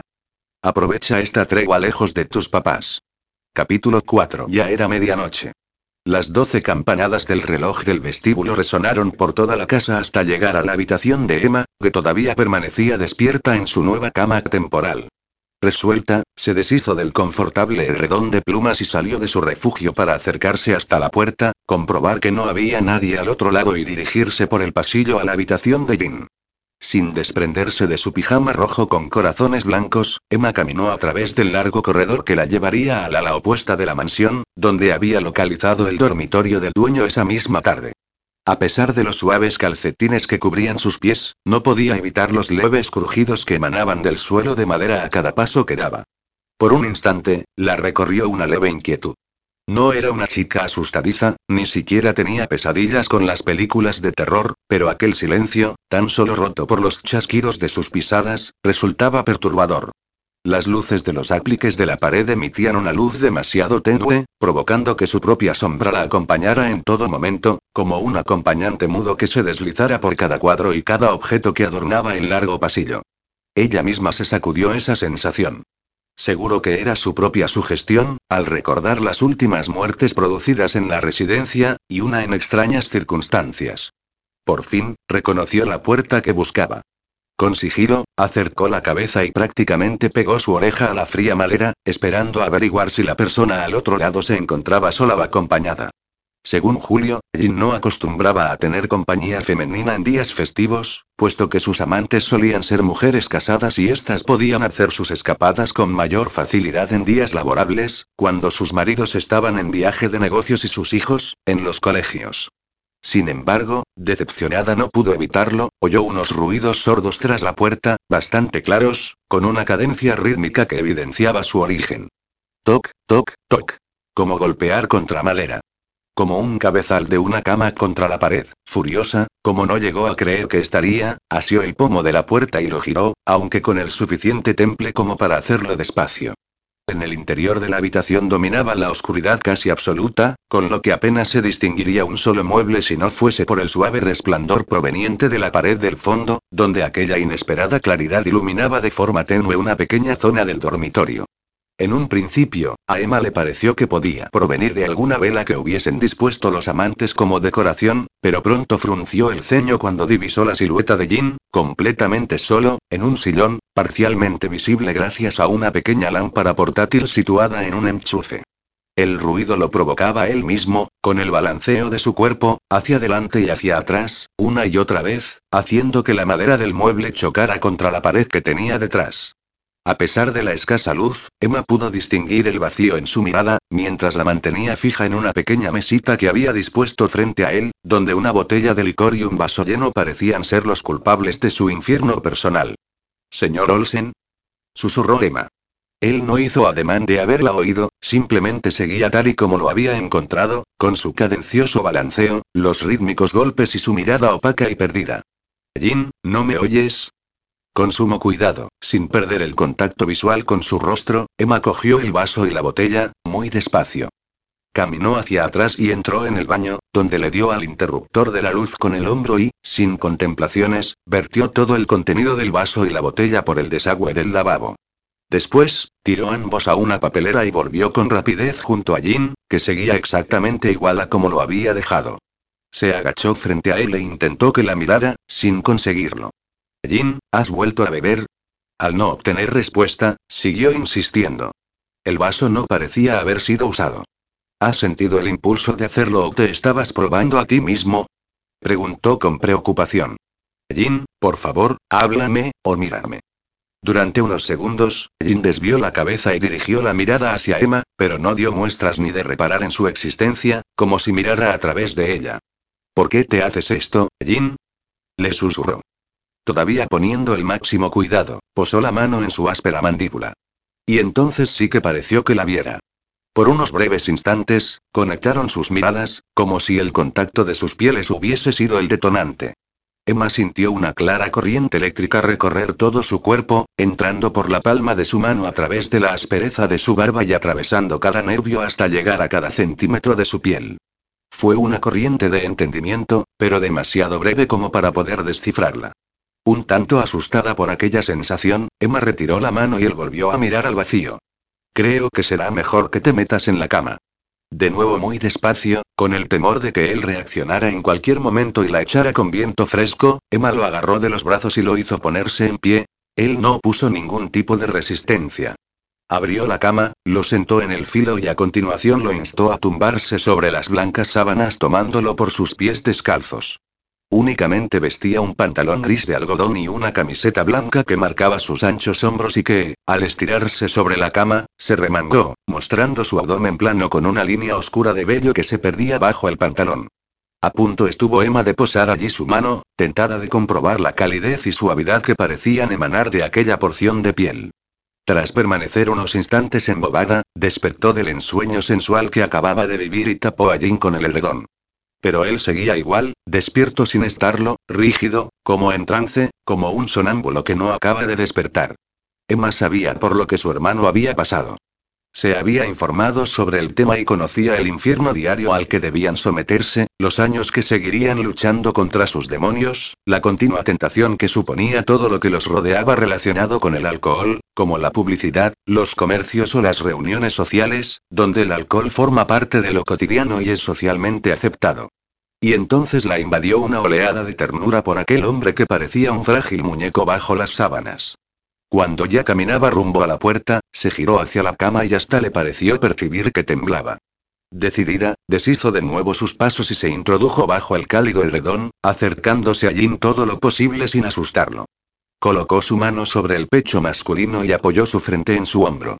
Solo unos minutos después, él cerró los ojos y comenzó a respirar de forma cadenciosa. Y poco después, Emma lo acompañaba en aquel tranquilo sueño. Las pesadillas volvieron a los sueños de Jin, esta vez con más virulencia, mucho más vívidas. Aún sabiéndose dormido, sabía que estaba en su cama, como cada noche cuando todo comenzaba. El peso tras su espalda, el calor, una presencia, tratando de aplacar su corazón, se deslizó hasta el filo de la cama y echó una mano hacia atrás para cerciorarse de que no había nadie, como siempre hacía. Pero esta vez sí había alguien. Retiró la mano de golpe y, muy lentamente, fue dándose la vuelta hasta ahogar un grito mudo que se negó a salir de su garganta. Ahí estaba, como cada noche que lo visitaba y decidía quedarse para atormentarlo. Y esta vez parecía tan real, de pronto ella se incorporó y lo miró, con aquellos ojos claros llenos de lujuria que lo atravesaban, como si desearan convertirlo en piedra, como los ojos de Medusa. Incluso docenas de serpientes rodeaban su cabeza y lo amenazaban con sus bífidas y repelentes lenguas, vete de aquí. Gritó Jin mientras daba manotazos al aire. Deja de perseguirme, por favor. Y aparte esas serpientes de mi cara, te lo suplico. Después su voz bajó hasta el susurro. No me atormentes más, por favor, por favor, por favor, pero Medusa lo seguía torturando. Reía, con su risa cruel, mientras las serpientes lo envolvían, lo acorralaban, y a él comenzaba a faltarle el aire. Fin. Gritó Emma, mientras trataba de sacarlo de su trance zarandeándolo por los brazos. Por el amor de Dios, ¿qué te ocurre? Soy yo, Emma. Jin dejó de gritar. Sudaba copiosamente y su respiración acelerada iba al paso de su corazón. Por fin, sus ojos se desprendieron del velo de lo irreal. Frente a él, Emma, en su habitación, a su lado, en su cama. ¿Pero qué coño? Masculló al tiempo que salía de la cama dando un salto hacia atrás. ¿Se puede saber qué estás haciendo aquí? Pues, titubeó ella, anoche me pareció que te ocurría algo, y griega. ¿Viste acaso un letrero de entrada libre en mi puerta? La interrumpió. Caminaba arriba y abajo y no dejaba de mesarse el cabello, húmedo de sudor. Incluso su camiseta se pegó a su cuerpo, marcando cada ángulo y cada parte de él. No, yo, no aceptaste mi negativa y pensaste que meterte en mi cama a traición te daría resultado. Volvió a vociferar. No. Respondió Emma. Tal vez sí quise entrar en tu habitación, pero solo para hablar contigo. Me metí en la cama porque parecías, como oído. Me preocupaste. No vuelvas a hacerlo, exigió él de forma ominosa. Lanzó su dedo índice contra ella y sus ojos grises desprendieron rayos de odio. No vuelvas a entrar en mi habitación. No vuelvas a meterte en mi cama. Y no vuelvas a ponerte en mi camino. Ibas a beber, Jin, ¿y a ti qué cojones te importa? Chilló él, tironeándose de nuevo de sus cabellos revueltos.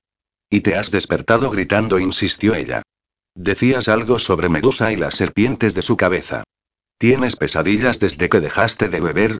Largo de aquí. Con furia, Jin la agarró del brazo, la arrastró hasta la puerta y, de un empujón, la echó al pasillo.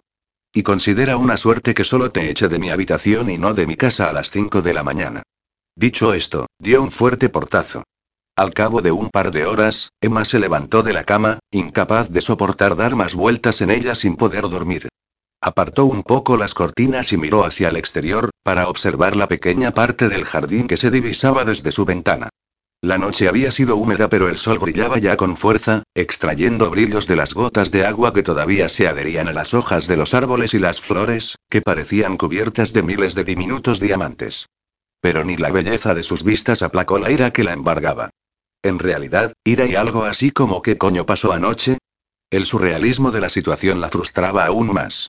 Sí, era cierto que ella se había acercado al dormitorio de Jin con oscuras intenciones, pero no pensó en ello ni un solo instante desde que atravesó su puerta y lo vio allí, en su sillón frente a la bebida, solo y perdido. Como tampoco pensó en nada ni lo más remotamente parecido a tener sexo con él cuando se metió en su cama. Joder, solo le inspiró ternura y ganas de protegerlo. ¿Con quién la habría confundido? ¿Representaba Medusa alguno de sus miedos? Tal vez, pero temía que no a las serpientes, precisamente. ¿Y a quién le importaba? Ella debía conseguir practicar sexo con él. Punto. Fin de la historia y de su estancia en Olsen House. Para siempre. Tras darse una ducha y ponerse ropa cómoda de domingo consistente en unos vaqueros estrechos, unas botas altas y una camiseta blanca que mostraba uno de sus hombros, Emma bajó a la primera planta en busca de la cocina y de una buena dosis de cafeína que la despejara. Al llegar a la puerta, se dejó caer en el marco antes de entrar y de que advirtieran su presencia. Julio, por supuesto, bromeaba con Amparo, sentado en el filo de la mesa con una taza en la mano. Jin, mientras tanto, los miraba sonriente, relajado, como si no hubiese tenido pesadillas terribles, ni se hubiese encontrado a una intrusa en su cama en mitad de la noche. Emma lo miró de arriba abajo, sorprendida de que se hubiese deshecho, por fin, de la seriedad de uno de sus trajes. Llevaba unos vaqueros y una camiseta oscura de manga larga, incluso su cabello aparecía alborotado, y su mandíbula, sin afeitar. Soltó de pronto una risotada y Emma la sintió penetrar certera en el centro de su pecho, regresando de nuevo a aquella noche en que lo conoció y le pareció el hombre más sexy de la tierra. En realidad, se lo seguía pareciendo, aunque el rencor acumulado en ese tiempo la hiciese verlo desde otra perspectiva, como el tipo que se llevaba a la cama a una mujer diferente cada noche casada, como había mencionado, y al que le importaban una mierda los sentimientos de las jovencitas que se enamoraban de él. Emma exclamó su hermano, sobresaltándola. Ya estás levantada. Amparo le rellenó la taza de café e hizo lo mismo con la de Jean. Emma contó hasta cuatro ocasiones en que lo había hecho mientras ella estaba allí. ¿Pero cuánto café ingerían esos dos? Buenos días a ti también, Julio saludó la joven. Buenos días, Amparo. Señor Olsen, ¿quiere desayunar, señorita? preguntó el ama de llaves. Oh, gracias, yo misma puedo prepararme algo si me indica dónde están las cosas. ¿Qué ven mis ojos? ironizó Julio. Mi hermana trasteando entre cacharros de cocina. Seguro que papi procura que no tengas que mover un dedo por temor a estropearte la manicura. Para lucir perfecta en las fotos de la campaña, claro. Tranquila, Amparo dijo Emma después de sacarle la lengua a su hermano, yo puedo hacerlo. ¿No es hoy su día libre? ¿Día libre? La mujer rió. Yo no tengo de eso. Estos dos procuran que así sea. Pero a cambio te tratamos como a la dueña de la casa, ¿verdad, Amparito? Intervino Julio, zalamero, con uno de sus achuchones. Porque eres la mejor. Oh, cielo santo. Se deshizo de él. Anda, hazme el favor de hacer lo que sea que tengas que hacer. Sí suspiró el chofer, tienes razón. Tengo que ir a buscar a un importante cliente de la compañía al aeropuerto y llevarlo a su hotel. Otra vez a hacer el gilipollas con el letrerito bufó. Por cierto, Emma, no puedo llevarte conmigo, pero prometo dedicarte toda la tarde. Puedo invitarte a un helado. No puedo salir de aquí y arriesgarme a que alguien me vea, Julio le explicó Emma. No te preocupes, leeré un rato en el jardín, pero te cojo la palabra en cuanto a la tarde. Podríamos ver películas románticas en tu loft. Solo si prometes no llorar. Solo si prometes traerme un montón de chuches. Los hermanos se despidieron con un abrazo afectuoso ante la risueña mirada del ama de llaves. Jin, por su parte, no había dicho una palabra durante toda la conversación. Se limitó a seguir bebiendo café a litros hasta que desapareció por la puerta con un inaudible saludo. Emma lo miró de reojo y continuó tomando su café con leche. Es un hombre demasiado complicado, comentó Amparo mientras recogía las tachas, como si hablase del tiempo. Ha tenido un pasado muy duro y usted no se merece que le hagan daño. Es demasiado joven aún y puede encontrar a alguien que le corresponda. ¿Quiere decirme algo, Amparo? preguntó Emma, extrañada. He visto cómo lo mira, continuó la mujer. Es muy guapo, dijo Emma con naturalidad, como razón suficiente para no dejar de mirarlo. Sí, lo es. Amparo dulcificó su semblante y habló como una madre amorosa. Los dos hermanos siempre han sido muy guapos. Víctor es más llamativo, con esos ojos azules, tan risueño y vivaz a pesar de, ensombreció su mirada un solo segundo. Pero a mí me parece que Jin posee una belleza diferente, menos evidente, pero, cuando lo has mirado dos veces, te quedas prendada de él. Es un buen muchacho, pese a ese vicio que tuvo durante tantos años, siempre con un vaso en la mano y lleno de cinismo. Ahora es distinto, sonrió de nuevo, hasta demasiado serio, diría yo. Emma estuvo a punto de replicar. ¿Cuándo lo miras dos veces? A ella le había bastado con mirarlo un mero instante para quedarse colgada de él. No tengo intención de mantener ningún tipo de relación, aclaró Emma, al menos sería, así que no se preocupe por mí. Pues entonces dijo Amparo antes de salir de la cocina, procure que no tenga que preocuparme por él. Momentos después, Emma bajaba de su habitación con un libro y una ligera manta, para leer en el jardín como le había comentado a su hermano. Sin embargo, volvió a parar frente a la puerta del despacho de Jim, porque ella tenía un cometido desde que llegara a esa casa y el tiempo comenzaba a apremiar. O puede que estuviese realmente preocupada por él desde que lo viera tan vulnerable frente a aquel vaso de licor. Antes de tocar a la puerta, con un suspiro, reconoció que sus motivos se habían dividido en dos grupos. El primero, el original, que consistía en acostarse con él para poder librarse de un futuro indeseado. Y el segundo, la sincera preocupación que sentía porque Jin estuviese pasando algún mal momento y volviera a caer en la bebida, o por aquellas pesadillas que parecían atormentarlo. Tras recibir el permiso, la chica entró en la estancia, intentando ignorar el revoloteo que se adueñó de su estómago cuando lo vio sentado tras su mesa, inclinado ante sus papeles. Ya no era la emoción de volverlo a ver tras dos años, ni el ansia de cumplir con su objetivo o pensar en que había llegado su anhelada venganza. Era otra cosa, una sensación más dulce, más caliente. Decidió ignorarla del todo. ¿Qué quieres, Emma? La saludó cortante sin apenas mirarla. Tengo mucho trabajo. Pero hoy es domingo, le recordó ella, sonriente, y hasta mi padre descansa en domingo. Gracias por tu interés, replicó Jin más seco aún. Si eso es todo, venía a preguntarte cómo te encuentras. Anoche, estoy perfectamente, la cortó. Pero parecía una especie de dura prueba, insistió ella. Mantenerte ahí, con la tentación al alcance de la mano. Necesitas a alguien que te guíe, no puedes arriesgarte a recaer. ¿Te estás ofreciendo voluntaria para cuidarme por las noches? inquirió Moraz. No necesito a nadie, y menos a una, cría mimada cuya única preocupación diaria es elegir modelito. Pero bueno. exclamó indignada. Serás, capullo. ¿Cómo dices? preguntó Jin, desconcertado ante aquella explosión vulgar de alguien aparentemente educado. Pues eso. Un capullo. Reiteró. Me preocupo por ti y me lo pagas insultándome. Yo no te he insultado, me has llamado cría, otra vez, y estoy hasta las narices de que lo hagas. Emma, por favor, no necesito tu ayuda, de verdad. Me las he apañado muy bien sin ti, gracias. Y ahora, si me disculpas, tengo trabajo. Volvió a sus papeles y a fijar la vista en el ordenador. Pues que te aproveche, masculló mientras salía del despacho, capullo. Jin levantó la vista en cuanto oyó el golpe de la puerta. Y, desconcertado, se sorprendió a sí mismo sonriendo. Emma, por su parte, caminó decidida hasta la parte del jardín que previamente había elegido tras el cálculo que había llevado a cabo, descubriendo de esa manera cuál era la zona a la que daba la ventana del despacho de Jin. No quería aceptar disculpas ni preocupaciones de su parte. Pues nada, lo haría como había pensado desde el principio, a saco.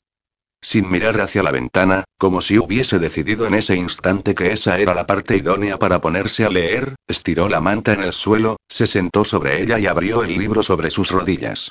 Leyó durante diez minutos o hizo ver que leía y apartó su lectura a un lado para dejar que los rayos del sol primaveral bañaran directamente su rostro. Resultaba muy agradable sentir ese calor, así que se acomodó lo máximo posible. Se quitó las botas y los calcetines para dejar que los pies también recibieran ese tibio masaje, estiró las piernas y se apoyó en los codos, elevando al mismo tiempo la cabeza hacia el cielo azul. ¿No te gustó ni un poquito, Jin? Al otro lado de la ventana, este se encontraba de pie hablando por teléfono cuando distinguió un movimiento en el exterior. Se acercó al ventanal, apartó ligeramente la cortina, y casi se le cae el móvil al suelo.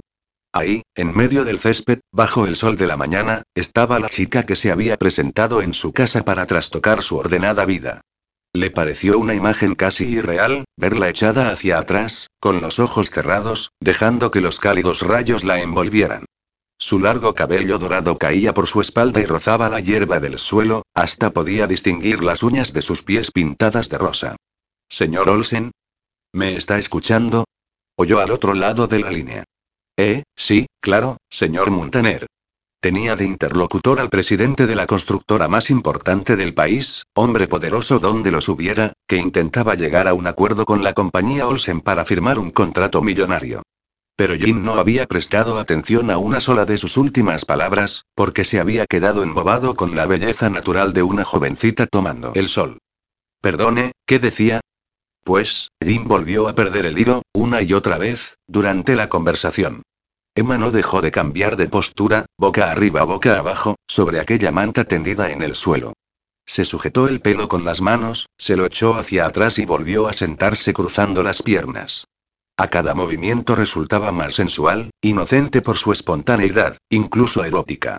Volvió a recordarla cuando se la encontró totalmente empapada, con el cabello y las ropas pegados a su piel, y su miembro se endureció de nuevo como aquella vez. Miró de nuevo por la ventana. Ella leía, concentrada, mientras sujetaba un mechón de su pelo detrás de la oreja. Y suplicó mentalmente que, en deferencia a su cordura, se marchara de allí lo antes posible. Capítulo 5. Esa noche no esperó a que dieran las doce.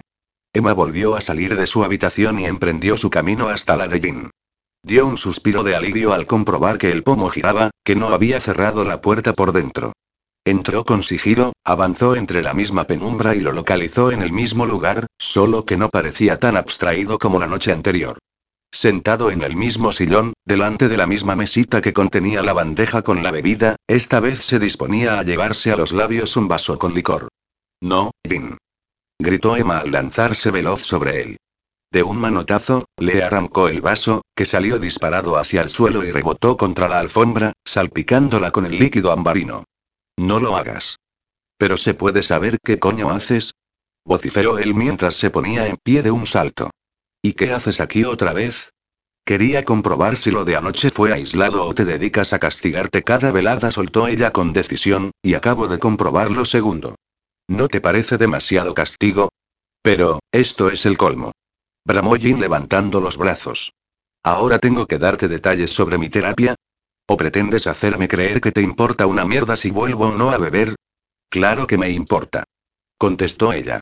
Vistiendo de nuevo el pantalón de algodón y la camiseta ajustada, la aturdió un poco con su cercanía. Aquel pecho duro a la altura de su rostro, su mandíbula sombreada de barba, su olor particular. Conozco tu historia. ¿Cómo no me va a importar? Porque a ti lo que te interesa es acosarme y martirizarme, que es lo único que has hecho hasta ahora. Pretendes meterte en mi cama a toda costa, aunque no tengo muy claro por qué. Sí, tienes razón, aceptó ella más calmada, pretendía meterme en tu cama, pero desde que te vi anoche estoy preocupada, no he dejado de pensar en que tal vez estás a punto de caer de nuevo, y sería una catástrofe para ti, después de tanto tiempo sin beber, del esfuerzo tan enorme que sé que te costó. No puedes rendirte y exponerte otra vez a convertirte en el de antes. Piensa también en tu hermano, que se preocupa. En julio, en el resto de tus empleados o en la enorme cantidad de personas que se ganan la vida trabajando para ti. ¿Qué coño sabrás tú? soltó de forma despectiva del tiempo que llevo sin beber, de mi esfuerzo o de quién era antes. No tienes ni puta idea de nada, señorita feliz en tu mundo feliz. ¿Qué sabrás tú del mundo, de los borrachos y de las barbaridades que yo haya podido cometer estando bebido? No sabes nada de nada. ¿Que no sé nada? gritó ella, apretando sus puños. ¿Qué te crees, que mi hermano pudo apartarme de su lado cada vez que me lo exigió? Pues no, señor Olsen sabelo todo. Vi a Julio ebrio muchas veces, convertido en un ser tan penoso que parecía la mera caricatura de una persona. Lo vi tirado en el suelo, rodeado de su propio vómito, insultándome y maldiciéndome mientras yo lo arrastraba bajo una ducha y lo obligaba a mantenerse bajo el agua helada. Lo vi llorar una y otra vez, avergonzado de que su hermana adolescente hubiese tenido que lavarlo y cambiarlo y presenciar tal espectáculo. Tomó aire durante unos segundos, pero no pudo evitar que las lágrimas rodaran por sus mejillas. Para colmo, tuve que aguantar dejar de verlo durante muchos meses, mientras se rehabilitaba, porque me prometió que jamás volvería a verlo borracho. Y ahora añadió limpiándose la cara con la manga del pijama, no hay día en que no tenga miedo de que vuelva a caer, miedo a que cualquiera le ofrezca una copa y la acepte, miedo de volver a perder a mi hermano. Así que no se te ocurra volver a decirme que no tengo ni puta idea de nada, porque volverás a equivocarte y a cagarla conmigo. Basta, Emma dijo Jin, totalmente sobrecogido por sus palabras, por sus lágrimas y por su propia estupidez. No llores más. Lo siento, lo siento mucho, trató de calmarla acercándose a ella. No me toques. Chilló ella. Ni siquiera has aceptado mi consuelo, ni una sola vez. Viniste a mi casa y me soltaste que querías ser mi amante. Gritó él también. ¿Qué querías que pensara? Sí, y aún pretendo serlo, le espetó ella levantando la barbilla, pero no a base de fingir que me preocupo por ti. Preferiría pensar que te gusto, que me deseas como yo te deseo a ti. Pero ya veo que no es así, que prefieres a tus mujeres casadas y experimentadas. Joder, Emma, no es eso, replicó él frotando su rostro. Eres la hermana de Julio, acabas de salir de la universidad, tranquilo, no necesito tus excusas, sentenció apartándose de él. Jin la interceptó apresándola del brazo. Emma, espera, ¿qué? gritó ella al encararlo. Jin notó perfectamente cada una de las gotas de sudor que brotaron por cada poro de su piel. En este caso, sí llevaba razón al creer que Emma no tenía ni idea. Por supuesto que la deseaba. Su miembro clamaba por ella cada vez que la veía, incluso con solo pensar en ella, y eso representaba un alivio para sus temores. Pero, hacer el amor con Emma, no sabía qué podría resultar de eso, de un acto entre una virgen y alguien como él. A pesar de todo, su cuerpo comenzaba a demandarle algo, mejor dicho, a exigírselo, y él lo tenía ahí mismo, a mano, suplicándole sexo a cambio de nada, movido por una fuerza que llevaba tiempo aletargada, tiró de ella por el brazo que sujetaba y la lanzó sobre su cama. A continuación, se abalanzó sobre ella y buscó su boca para unirla a la suya. La besó con pasión, con fuerza, con ardor, devorando sus labios con demasiado ímpetu, haciendo chocar sus dientes, enredando sus manos en sus rubios mechones para tirar de ellos, para acercarla lo máximo posible a él. Supo que le hacía daño, con sus dientes, con su peso, con sus gestos bruscos, pero su desesperación era demasiado apremiante. Ella no tenía ni idea, cuando se vio lanzada contra la cama y con el peso de Jin sobre ella, Emma se sorprendió y casi se asustó, sobre todo al sentir la fuerza descomunal con que la besaba. Le hacía daño al tirarle del pelo y le laceraba los labios con sus dientes, al tiempo que la aspereza de su barba arañaba la piel de sus mejillas. Pero, en un solo instante, ese temor se transformó en comprensión, cuando lo oyó gemir dentro de su boca, con un sonido desgarrador. Cuando sus manos comenzaron a recorrer su cuerpo, su pelo, sus pechos, sus caderas, con movimientos que a ella se le antojaron algo torpes y bruscos, aunque desestimó ese pensamiento por absurdo. Con cuidado, Emma decidió apaciguar su ansia, deslizando sus manos sobre su espalda, frotando arriba y abajo, suavemente, intentando calmarlo. Después colocó las manos en sus mejillas y trató de adaptarse al ritmo de sus besos. Jim pareció entender el mensaje y ralentizó sus movimientos. De repente, su beso se volvió mucho más íntimo y apasionado. Esta vez fue Emma la que gimió, cuando notó la lengua de él enroscarse en la suya, deslizarse por todo el interior de su boca. Ella lo imitó e hizo lo mismo, lamer sus labios, sus dientes, su lengua cálida. Las manos de Jin también suavizaron sus movimientos y comenzaron a deslizarse mucho más despacio, provocando mucho más ardor en Emma cuando pellizcaron sus pezones o abarcaron sus glúteos, haciendo que ella notara la presión de su duro miembro en su sexo y abriera las piernas para sentirlo más adentro. Comenzó a frotarse contra él, a gemir, y fue cuando Jane despertó y se separó de ella, que seguía con la mirada perdida, aferrada a sus hombros. Incluso sonreía, curvando los labios hinchados que él había magullado. ¿Por qué paras? preguntó ella con voz lánguida. Se encontraba en una nube de sensualidad. Tenía una ligera idea de lo que se iba a encontrar, pero sentir de verdad a un hombre sobre ella, nada la había preparado para el pálpito que había brotado de entre sus piernas, la dureza de sus pezones bajo su pecho duro, el anhelo de unos besos que no debían acabar nunca. Vete de aquí, Emma pidió Jin después de levantarse de la cama en un par de saltos. Su rostro parecía desencajado y sus ojos estaban enrojecidos, como si acabase de revivir una de sus pesadillas. ¿Por qué, Jin? demandó ella incorporándose. Su pijama infantil estaba arrugado. Su cabello, enmarañado, y su boca, roja hinchada, tan tentadora que Jin ya no pudo soportarlo más. Porque me da la gana, joder. Gritó. A partir de mañana le dijo secamente, tu padre te echará de menos y te buscará. Así que vuelve a tu casa y deja de intentar meterte en mi cama. Perdona. exclamó ella poniéndose en pie. Has sido tú el que me ha metido esta vez en ella. Y no me ha parecido que haya sido una molestia para ti. Vete, por favor, le pidió Jin dándole la espalda. Parecía tan hundido que, por un momento, Emma pensó que algo no iba bien, que algún remordimiento o recuerdo lo atormentaba. ¿Me prometes que no beberás? susurró ella.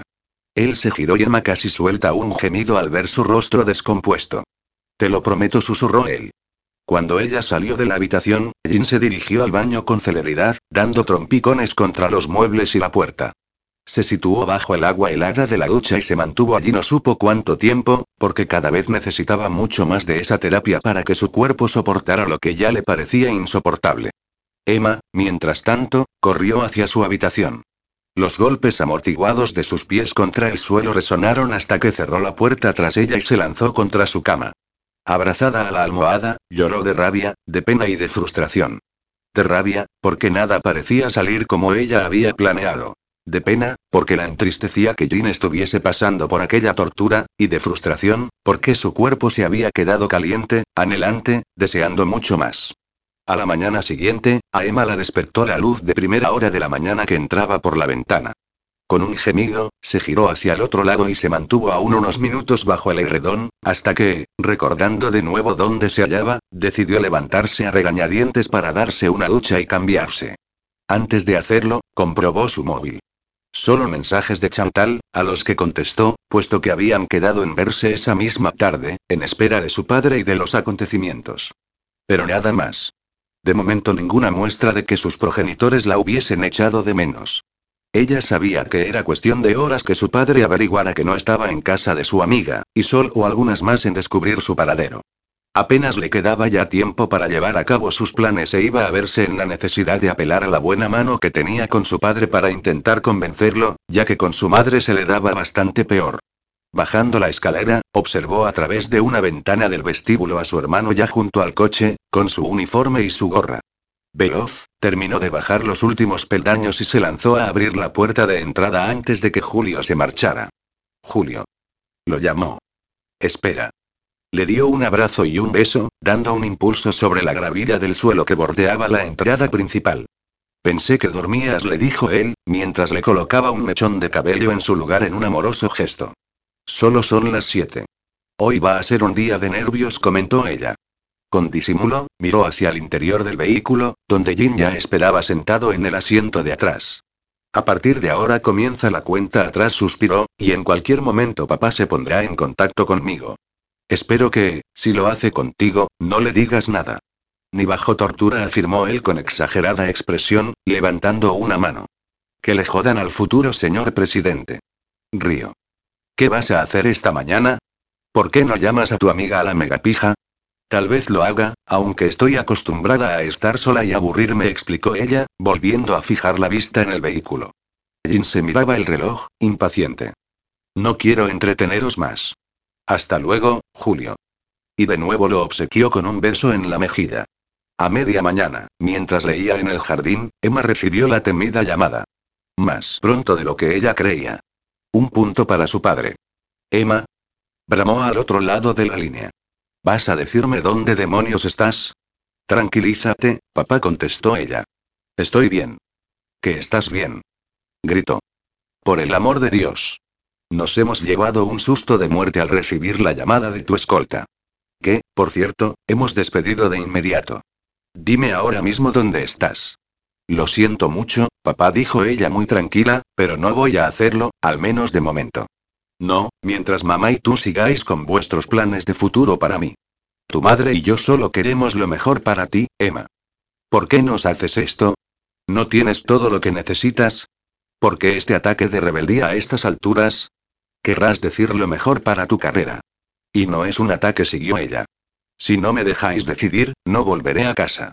Si os retractáis de vuestra última absurda propuesta, me lo pensaré. Sabes que te encontraré, Emma la amenazó su padre. No nos lo pongas más difícil. Tienes a tu madre preocupadísima. Sí, seguro, preocupadísima por mí. Más bien por lo que pueda decir la gente, o la prensa. Por el nombre de la familia. Solo os digo que razonéis, concluyó, porque yo no formo parte de tu campaña política. Quiero mi vida al margen de la vuestra. Es lo único que pido. Adiós, papá. Emma, no cuelgues. Emma. Pero ella colgó. El móvil no había dejado de vibrarle mientras hablaba. Su amiga Chantal la estaba llamando al mismo tiempo. Lo saben, Emma. Le advirtió su amiga. Esta mañana, en casa, se ha armado una buena. He tenido que escabullirme antes de que tu escolta avisara a tu padre. Lo sé, suspiró. Ahora solo espero que me den unos días más de tregua. ¿Por qué no te vienes y me haces compañía? Estaba pensando en ello, comentó Chantal, antes de que tu padre me encuentre y me someta al tercer grado. Salgo ahora mismo de hacer unas compras, pido un taxi y voy para allá. Hasta Lu, eh. La oyó gritar Emma. Luego ruidos y más gritos. Y luego nada. Chantal. ¿Qué ocurre? Chantal. Después de realizar algunos encargos, Julio regresaba de nuevo a las oficinas Olsen en espera de algún pedido más de su jefe o, en su defecto, de poder dar una vuelta por los alrededores del edificio y conversar con alguna guapa chica que se sintiera atraída por su sonrisa, su uniforme y su elegante coche, en el que la llevaría a pasear por la ciudad, como solía suceder en cuanto las conocía. Solo tenía que mantenerse atento al teléfono para cualquier llamada de Jin, pero disponía de horas para sus actividades sociales. Aunque, en ese momento, un gran atasco lo obligara a permanecer parado en una gran avenida. Aburrido en un semáforo interminable, miró hacia su izquierda, por donde una guapa joven salía de un centro comercial cargada de bolsas. Vaya, dijo tras un silbido, si es la pija con nombre de perro. Tengo que reconocer que estás muy buena, chica insoportable. Podrás ser una gilipollas engreída, pero tienes un cuerpazo digno del mejor polvo, cielo. Se quitó la gorra, la echó al asiento de al lado y se dedicó a contemplar a la muchacha. Caminaba deprisa, dando pequeños pasos a los que la obligaban sus taconazos y su estrecha y corta falda, marcándose a esa manera la perfección hasta el más mínimo detalle de su trasero y su tanga, y Julio fantaseó con tomar en sus manos esos redondos montes y embestirla desde atrás. Mierda. La calidad de sus polvos debía de haber bajado bastante últimamente para andar pensando en follarse a la estirada aquella, que lo trataba como si fuese un repugnante insecto. La joven hablaba por teléfono, aguantando el aparato entre la oreja y el hombro mientras sostenía demasiadas bolsas entre sus manos. Despistada como iba, no vio las intenciones de un tipo que pasó corriendo junto a ella, que tiró de su bolso y la hizo caer al suelo por la fuerza del tirón. Las bolsas con las compras cayeron diseminadas a su alrededor, lo mismo que las piezas del móvil, destrozado, que el ladrón se encargó de pisotear. ¿Pero qué coño? Eh. Bramó Julio al ver a la muchacha arrastrada por el suelo. En pocos segundos, subió el coche a la acera, accionó el freno de mano y salió corriendo en auxilio de la chica. Cabrón. Le gritó al ladrón, que ya se largaba corriendo por un callejón. Róbame a mí si tienes huevos. Ya no podía hacer nada por recuperar el botín, pero un gemido a sus pies le hizo recordar lo que le había hecho saltar del vehículo. ¿Estás bien? Le preguntó a la muchacha, intentando incorporarla después de arrodillarse junto a ella. Su rostro, tan cerca de él, aún le pareció más perfecto, y su perfume saturó su nariz. Le resultó algo incongruente que fuese un aroma fresco y suave, como a flores silvestres. En su caso, debería de oler a preciosos pero espinosos cardos. Joder, ¿qué ha pasado? preguntó la chica, aturdida. Julio, durante unos instantes, creyó ahogarse en las profundidades oscuras de sus ojos, mientras ella, apoyada en su hombro, no dejaba de mirar sus brillantes ojos castaños. Me duele la rodilla, se quejó. Un desgraciado te ha dado un buen tirón, le explicó Julio mientras, furioso, observaba los rasguños que había provocado la caída en la satinada piel de su mejilla. Desvió la vista también hacia la rodilla, totalmente magullada, lacerada y con una buena cantidad de sangre que bajaba por sus medias destrozadas. La furia volvió a inundarlo al pensar que la chica pudiera ir por ahí sola y pudiera pasarle algo mucho peor, siendo la hija de quien era. ¿Se puede saber dónde coño está tu escolta? No quiero escolta, afirmó ella tratando de levantarse, a pesar del caos de las bolsas desparramadas a su alrededor y los brazos fuertes que la sujetaban. ¿Cómo que no quieres escolta? Planteó él, exasperado. Tal vez los guardaespaldas son de clase demasiado baja para ti. ¿Exiges tener la escolta real? Buzó. No puedes ir sola por ahí, joder. Oye, chofer de pacotilla, soltó ella, tensa. Tú eres el único, de la clase social que sea, al que odio tener cerca. No te soporto. Y quítame las manos de encima y deja que me levante. Intentó incorporarse, pero emitió un gemido al intentar apoyar una mano en el suelo. Has debido de hacerte daño en la muñeca al caer, comentó él, sujetando su brazo. Deja que te lleve a tu casa para que llamen a tu médico.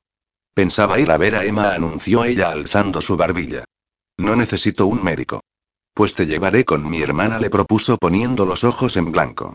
No le apetecía discutir con ella. Agárrate a mi cuello y te levanto. ¿Me vas a coger en brazos aquí en medio? chilló ella. Ni hablar. ¿Y si alguien nos ve? Además refunfuñó, no pienso dejar aquí toda mi compra. Acabo de adquirir toda la colección de verano y hay prendas muy exclusivas. ¿Tienes miedo de que te vea alguien en brazos de un simple chofer? Preguntó él exasperado. Se acabaron las buenas intenciones de no discutir. Pues te vas a joder, guapa. Con celeridad, Julio comenzó a recoger todas las bolsas, introduciendo en ellas, sin orden ni concierto, los paquetes que se habían salido. Cuando lo tuvo todo recogido, se encaminó con presteza a un contenedor de basura cercano y tiró todas las bolsas en su interior. Me cago en la puta Paris Hilton esta, maldita sea. ¿Qué has hecho, cabronazo? A la hora de decir tacos, ya no es tan fina mi niña, ¿verdad? Antes de que ella lo advirtiera, Julio la había tomado en brazos. Ella no dejó de darle puñetazos hasta que él la soltó en el asiento trasero del coche y la hizo rebotar en él. Y ahora, quietecita. Le puso el cinturón y cerró la puerta antes de colocarse al volante. Joder, imbécil, me falta un zapato. Seguro que tienes unos cuantos más en tu vestidor, contestó Julio impasible, incorporándose al tráfico. Vete a la mierda, gilipollas. Gritó ella. Julio miró por el retrovisor interior al advertir su voz quebrada. Los nervios y el miedo parecían comenzar a aflorar. Toma, dijo el joven chofer, tendiéndole su propio teléfono, será mejor que llames a tu banco y cancelen todas tus tarjetas hasta que hagas la denuncia. Y no me mires con esa cara, añadió, intentando que ella olvidara la tensión. Los trabajadores vulgares también disponemos de teléfonos móviles. Gracias, aceptó ella, arrancándoselo de las manos, pero me será suficiente con llamar a mi padre. Él se ocupará de todo. Oh, claro, perdona, replicó Julio Moraz. Olvidaba que el banco es de papá. La joven habló con su padre para que se encargara del tema de sus tarjetas y asegurarle que pondría la denuncia en cuanto pudiera. No le comentó nada de sus heridas, de dónde o con quién se encontraba, como si todo un presidente de banco tuviera cosas más importantes en que pensar que su propia hija, y Julio pensó que, al igual que su hermana, no era más que otra pobre niña rica, de las que tienen de todo y a la vez no tienen nada. Hizo una mueca para sí. Él era el menos indicado para opinar, puesto que se pasó su infancia ansiando tener más dinero, envidiando a quien lo tenía, odiando a su padre por haberlos abandonado a él y a su madre. Si había algo peor que ser pobre niña rica, era ser pobre niño pobre. Una vez estacionado junto a la puerta principal de Olsen House, Julio salió del vehículo para abrir la puerta trasera y ayudar a salir a Chantal. Ni se te ocurra volver a cargar conmigo, le advirtió ella cuando él hizo el intento de cogerla en brazos. Puedo andar perfectamente yo solita. Como desee la princesa, se burló Julio con otra de sus fingidas reverencias. Chantal puso los pies sobre el suelo enlosado, salió del vehículo y, cuando fue a dar el primer paso, una de sus piernas se dobló debido a la diferencia de altura, puesto que únicamente calzaba uno de sus altos zapatos. Cayó al suelo en medio de un gemido, tratando de no llorar por el dolor que volvió a sentir en la muñeca y en la rodilla. Aunque el peor golpe fue el que sintió en su dignidad. Joder. ¿No vas a ayudarme? Dijo, tratando de tragarse las lágrimas de la impotencia. ¿En qué quedamos? preguntó Julio divertido, cruzando sus brazos. ¿Te ayudo o no te ayudo? Te lo estás pasando en grande, ¿no es cierto, capullo? Soltó la chica, furiosa. Viéndome tirada en el suelo mientras suplico tu ayuda. Todo un espectáculo, contestó él con una sonrisa al agacharse a su lado. Se había dado cuenta, nada más socorrerla en medio de aquella acera, que prefería verla cabreada a verla triste, que lo insultara a que tuviera que guardarse sus lágrimas. Y prefirió no pensar en ello de momento. Vamos, no seas rencorosa y agárrate a mi cuello. Ella obedeció y alargó sus brazos para enlazarlos tras su cuello. Él la cogió y la alzó con facilidad del suelo. Cuando la tuvo pegada a su pecho, de nuevo lo invadió aquella extraña sensación que ya había advertido nada más tenerla cerca. Aquel cuerpo suave entre sus brazos provocaba extraños anhelos en él. Joder, qué falta me hace un buen polvo.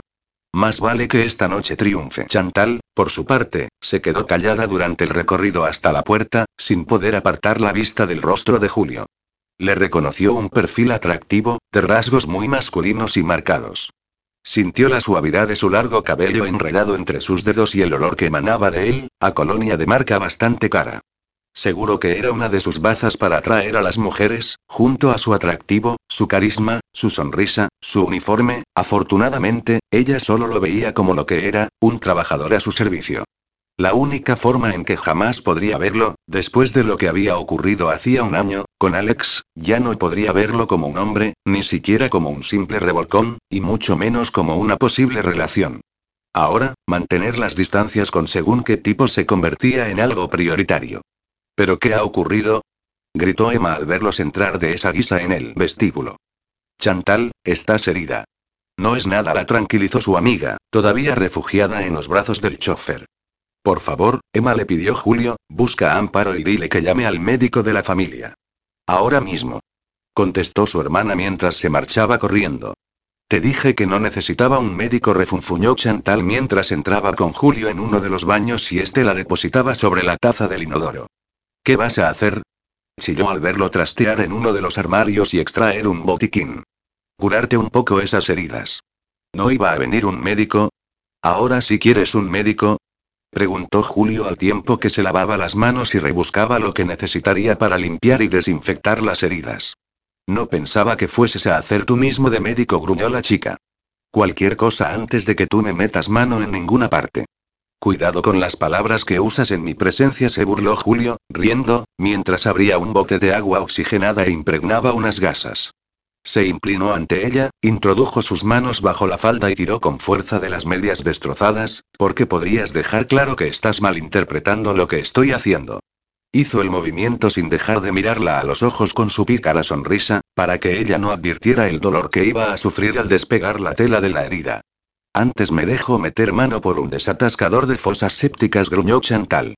Al menos, la maniobra de despiste surgió efecto, aunque aquellas duras afirmaciones continuaran haciéndole hervir la sangre a Julio por la furia. ¿Valoras a la gente por el trabajo que realiza? planteó. Presionó la botella del agua oxigenada y roció abundantemente la herida de la rodilla para lavarla bien. No contestó ella, los valoró según, su tono de voz bajó al susurro cuando Julio, con la mayor delicadeza, comenzó a limpiar con una gasa impregnada en yodo los rasguños de su mejilla. ¿Qué decías? preguntó el chofer con una sonrisa. Su estrategia volvía a dar resultado. La cabreaba y al mismo tiempo desplegaba sus encantos, tal y como solía hacer con las mujeres. Bastó una sonrisa, mirarla directamente a los ojos y la caricia de sus manos, aunque esta vez tuviese el único objetivo de curar la herida de su rostro. No se refunfuñó ella, he perdido el hilo. ¿De verdad? Soltó Julio divertido. Durante unos instantes volvió aquella conexión en sus miradas. Chantal casi emitió un suspiro cuando los dedos de Julio tocaron su mejilla, y él, casi se quedó hipnotizado mirando sus labios rojos y carnosos entreabiertos. Debieron reaccionar los dos al mismo tiempo, en cuanto Emma se asomó al baño. ¿Cómo estás, Chantal? Los interrumpió. El capullo de tu hermano gruñó su amiga, despertando de repente, que ahora va de tío preparado y capacitado intentando hacer de médico. Por no contar que casi me ha secuestrado. Oye, pija del culo, ¿no olvidas algo? Preguntó Julio, poniéndose en pie, tan furioso que el rostro se le tornó púrpura. Que te he rescatado cuando estabas tirada en el suelo, por ejemplo.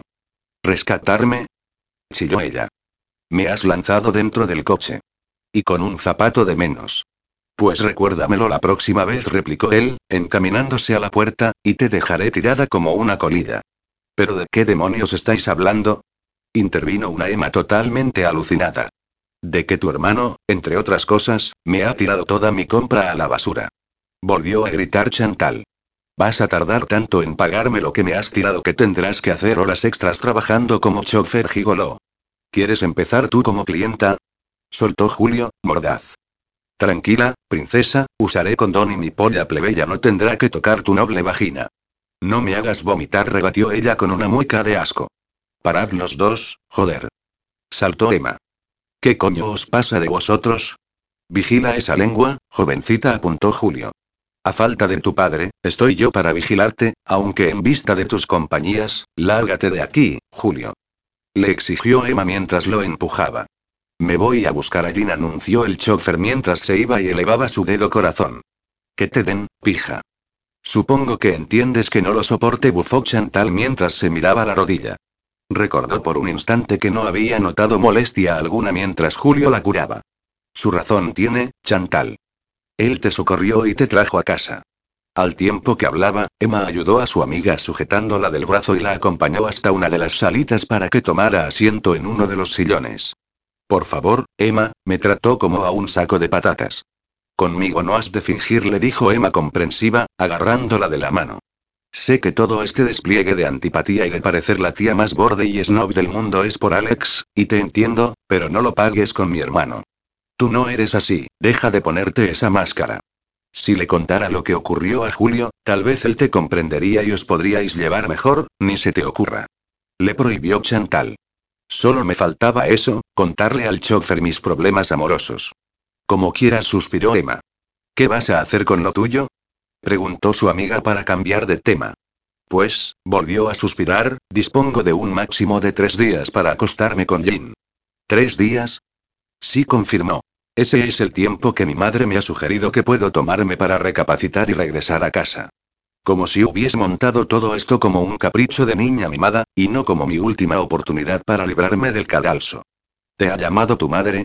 Quiso saber Chantal levantando una ceja. Oh, sí, me ha llamado, explicó Emma con ironía. Para decirme que está muy disgustada y que la carrera de mi padre está en juego. Y como si fuese la madre más comprensiva del mundo, me ha concedido unos días de asueto, en plan regalo. Debe de creer que, ante tal muestra de benevolencia, volveré corriendo a ellos, como siempre he hecho. ¿Y tienes algo pensado? Quiso saber Chantal. Ya te dije que lo mejor era lanzarse de cabeza en sus brazos y restregarse como una gata en celo. Un tío como él, con su historial, no se resistirá. Además, añadió traviesa, no creo que te cueste mucho hacerlo.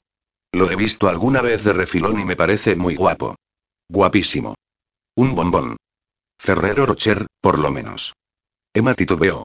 No quería mentirle a su única amiga, pero tampoco contarle más de la cuenta, como si el pasado y los problemas de Jim fuesen algo demasiado íntimo y sintiera que traicionaba su confianza si desvelaba cualquier detalle. Como, por ejemplo, decirle que lo de lanzarse en sus brazos ya lo había hecho y no había resultado, al menos no como esperaba. O contarle que se le encogía el corazón cada vez que lo veía en su eterna lucha por combatir su alcoholismo. O confesarle que empezaba a no poder distinguir la obligación que tenía de liarse con él del deseo personal de hacerlo. Afortunadamente, Amparo apareció con el médico antes de que pudiera responder. Capítulo 6. ¿Qué te ocurre, cielo? Hoy te he notado un poco, frío. La mujer onduló sensualmente su cuerpo desnudo sobre Julio, que yacía igualmente desnudo sobre la cama. ¿Qué pasa? preguntó él algo molesto. ¿No has disfrutado? ¿Acaso esos gemidos eran fingidos? No, no, claro que no, contestó ella al instante. Es solo que parecías estar ausente, no sé, de nuevo, la joven desplegó sus encantos y comenzó a lamer uno de los duros pezones del chofer mientras con la otra mano rodeaba su miembro y lo acariciaba. ¿Ya no te gusto? Gimoteó. Claro que sí, afirmó él con fastidio. Pero la respuesta era no. Ya no lo atraía en absoluto. Sí, estaba buena, era una máquina sexual y estaba casada, la total perfección, pero, a pesar de que él se acostaba con mujeres diferentes casi a diario, con esta ya había repetido demasiadas veces, y comenzaba a aburrirlo. ¿O es que pensabas en otra? intentó curiosear su amante. Claro que no volvió a mentir. Porque sí, por supuesto que había pensado en otra, y ese era el motivo real de su mal humor. Ojalá hubiese sido simple aburrimiento, pero durante todo el tiempo que había durado aquel olvidable polvo, su mente lo había torturado con imágenes de la pija, de sus grandes ojos oscuros, de sus gruesos labios rojos, de su culo. Hasta la suavidad de su piel había llegado a extrañar bajo sus dedos. Mierda, ¿qué coño estoy haciendo? Tenía un pedazo de fémina desnuda acariciando su polla, suspirando porque la follara, ven aquí, preciosa le ordenó. Vas a tener tu polvo, pero no como tú esperas. Con brusquedad, la sujetó de la cintura, la colocó de rodillas y él se situó detrás. Aferró sus glúteos con fuerza y la penetró de un golpe, tan fuerte que la cabeza de la mujer chocó contra el cabezal de la cama hasta hacerlo crujir, aunque su respuesta fue un largo y lujurioso gemido. Julio comenzó a embestirla a una velocidad casi imposible, mientras clavaba sus dedos en la carne de sus caderas y echaba el cuello hacia atrás, cerrando los ojos, intentando que aquel largo cabello castaño que vislumbraba se convirtiera en otro corto y moreno. Volvió a enfurecerse por tal pensamiento y aceleró aún más sus envites, haciendo resonar los choques de la carne y los crujidos de la cama. Golpe, gemido. Golpe, grito. Cada vez más rápido. Cada vez más fuerte. La tensión en sus testículos acabó provocando que el orgasmo estallara con fuerza, acompañado de sus gemidos y los gritos de su acompañante. Cuando cayeron sobre la cama, ambos respiraban con esfuerzo, y el sudor cubría con su brillo la piel de sus cuerpos. Joder. Jadeó ella. Ha sido el polvo más alucinante. Gracias, cielo, dijo él, mientras se apartaba el pelo de la cara. Pero creo que ya es hora de que te marches. ¿Marcharme? exclamó ella mientras se acurrucaba sobre el pecho masculino. Ni hablar, Julio. Tú y yo sabemos que no volverás a llamarme, no soy tan tonta como te crees. Así que esta noche vas a volver a follarme como despedida, y quiero que sea igual que antes. Por favor, tengo que madrugar, se quejó él. Estoy cansado, yo te repongo rápido. Con destreza, ella bajó sobre su cuerpo, aferró su miembro a un duro y se lo llevó a la boca. Julio cerró los ojos. Tal vez sí podría, si imaginaba que aquella boca era otra, de gruesos labios y sedosa lengua viperina. Unas horas antes, Emma ya había salido de su habitación en dirección al cuarto de Jin, pero el silencio que solía acompañarla a través de los pasillos pareció romperse antes de llegar. Unas risas femeninas hicieron que parase y buscara con rapidez dónde esconderse. Probó a girar el pomo de una puerta y cedió, encontrándose con un baño. Entró y se mantuvo en el interior a pesar de la oscuridad, manteniendo abierta solo una rendija para poder ver cómo Jane entraba en su dormitorio acompañado de una mujer, de aspecto elegante y sofisticado. No pudo verle bien la cara, pero parecía mayor que él, de unos 40, aunque bien llevados gracias a la ropa, el maquillaje, y tal vez algo de cirugía. Más que nada, por la mueca de estreñida que ponía al reír de aquella forma tan falsa. Hacía tiempo que Emma no sentía tantas ganas de tirarle de los pelos a nadie. Si no contaba a la rubia tetona de hacía dos años, cuando oyó el clic de la puerta al cerrarse, salió con rapidez de su escondite y se abalanzó sobre la entrada de la habitación. Dudó un instante, y se obligó a quedarse quieta y a actuar con tranquilidad y coherencia, temiendo fastidiarla antes de tiempo. Si seguía sus instintos, entraría y se abalanzaría sobre aquella zorra para echarla de allí sin contemplaciones, y de esa forma se ganaría el odio de Jin. Mejor calmarse, respirar hondo y entrar con toda la inocencia del mundo. Con el máximo sigilo, accionó el pomo y se introdujo en la estancia, envuelta en la misma penumbra de siempre. Observó a la mujer al fondo de la habitación, que se desprendía de su chaqueta, la tiraba sobre una silla y se acomodaba en el borde de la cama. Jin servía una copa para luego ofrecérsela. Fue Emma la única en advertir el tintineo de los cúbitos de hielo producido por los temblores de las manos de Jin al servir la copa. Si antes ya odiaba a esa guarra, ahora quería matarla. ¿Cómo coño se le ocurría beber en su presencia? Piensa, piensa, caminó titubeante y se fue acercando, procurando mantener en todo momento la más inocente de las expresiones. Se alegró de llevar un pijama más infantil que el anterior, rosa con ositos blancos. Se sacó los calcetines por fuera de las perneras de los pantalones y se alborotó el pelo para tapar parcialmente su rostro. Parecía una niña, sí, y además loca de remate. Joder, qué susto. exclamó la mujer, que fue la primera en verla. Se levantó de la cama y se llevó la mano al pecho. ¿Quién es, Jin? ¿Y cómo entra en tu cuarto sin llamar? Emma, Dijo Jin al girarse y contemplar tan fantasmagórica aparición. Hola, Jin susurró Emma con fingida voz infantil, al tiempo que inclinaba la cabeza hacia un lado y mantenía sus brazos a lo largo del cuerpo. ¿Es esta la señora que tengo que mirar esta vez mientras le haces cosas? ¿De qué está hablando, Jin? gritó la mujer mientras soltaba el vaso sobre la bandeja. Por Dios. ¿Haces que te mire mientras follas? Alicia, por favor, no es lo que parece, titubeó Jin. ¿Y si me porto bien me darás de comer? Volvió a susurrar Emma. ¿Pero qué coño te pasa? vociferó Jin mientras la zarandeaba de un brazo. ¿Estás chiflada? Por favor, por favor, no me pegue, suplicó Emma, mientras trataba de cubrirse el rostro, con el pánico reflejado en sus ojos. Haré lo que tú me pidas. Déjala en paz. Exigió a gritos la mujer, horrorizada. Mírala, por favor. Debe de ser retrasada o algo así. Con presteza, cogió su chaqueta y se apresuró a abrir la puerta. Me habían dicho que eras rarito, pero esto es el colmo. Dicho esto, se marchó dando un portazo. Emma se apartó el pelo de la cara y miró a Jin desafiante. Dame una razón ahora mismo, gruñó Jin con los dientes apretados para no estrangularte. Esa mujer no era apropiada para ti, contestó ella resuelta. Que no era apropiada. Gritó Jin tirando de su propio cabello. Solo buscaba sexo, joder. ¿O todavía no te has enterado? ¿Y por qué estás dispuesto a dárselo a cualquier zorra y no a mí? Voceó ella, exasperada. ¿Por qué no puedes tener sexo conmigo? Decidida, se sacó los pantalones del pijama, quedándose con unas braguitas blancas, y comenzó a desabrocharse los botones de la parte de arriba. Dime que no te gusto, Vin. Joder, gimió él al verla. Antes de que pudiese reaccionar, la tenía pegada a su torso y comenzaba a desabrochar su camisa.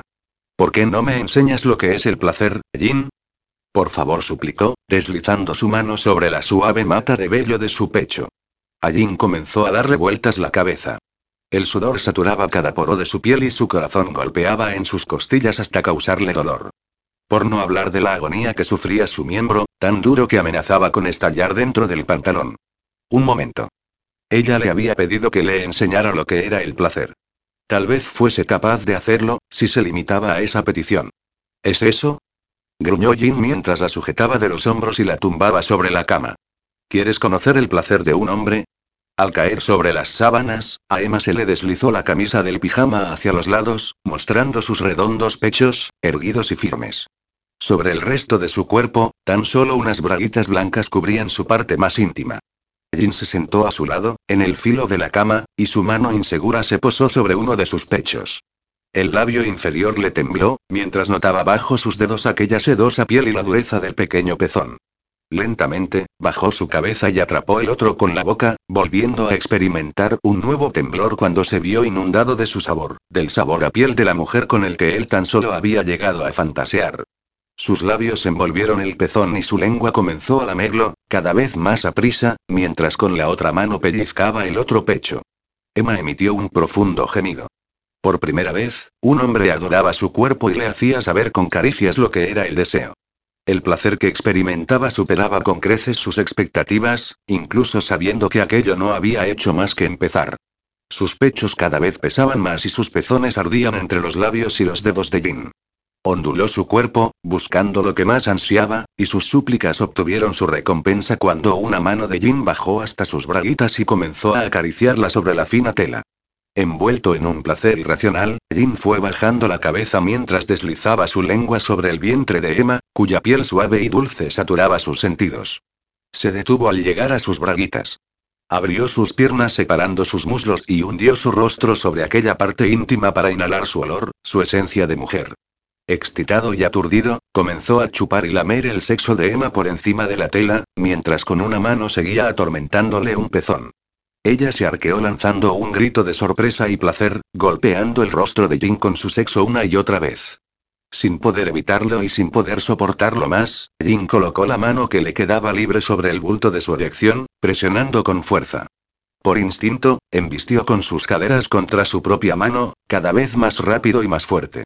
Emma seguía gimiendo, retorciéndose sobre la cama, susurrando su nombre, hasta que, en medio de un grito de éxtasis, dejó que el clímax la alcanzara, dejándose llevar por aquel ardiente placer que la boca y las manos de Jin habían provocado en su cuerpo. Y entonces Jin ya no pudo más. Ante el grito de Emma, lanzó una última embestida contra su mano y explotó en un abrasador orgasmo, mientras seguía con su boca lamiendo las húmedas bragas de Emma y sentía el chorro de ardiente semen empapar su ropa interior. Cuando levantó la cabeza, observó a Emma, con su dorada cabellera esparcida en su almohada, las piernas abiertas y las manos aferradas a la colcha. Su expresión era de pura satisfacción, y una leve sonrisa curvaba sus labios, aunque la sorpresa aún se intuyera en sus grandes ojos oscuros. Por favor, Jin susurró. Hazme el amor, ahora. Por favor, tú lo que querías era conocer el placer, ¿no es cierto? Preguntó él, aún conmocionado, mientras se levantaba de la cama y se dirigía al baño. Pues ya lo has conocido. Ahora, lárgate de una puta vez. ¿Pero por qué? Preguntó ella aturdida mientras se incorporaba. ¿Y tú? ¿No deseas tu placer a cambio? ¿Por qué no quieres hacer el amor conmigo? ¿Cómo explicarle que ya había experimentado placer?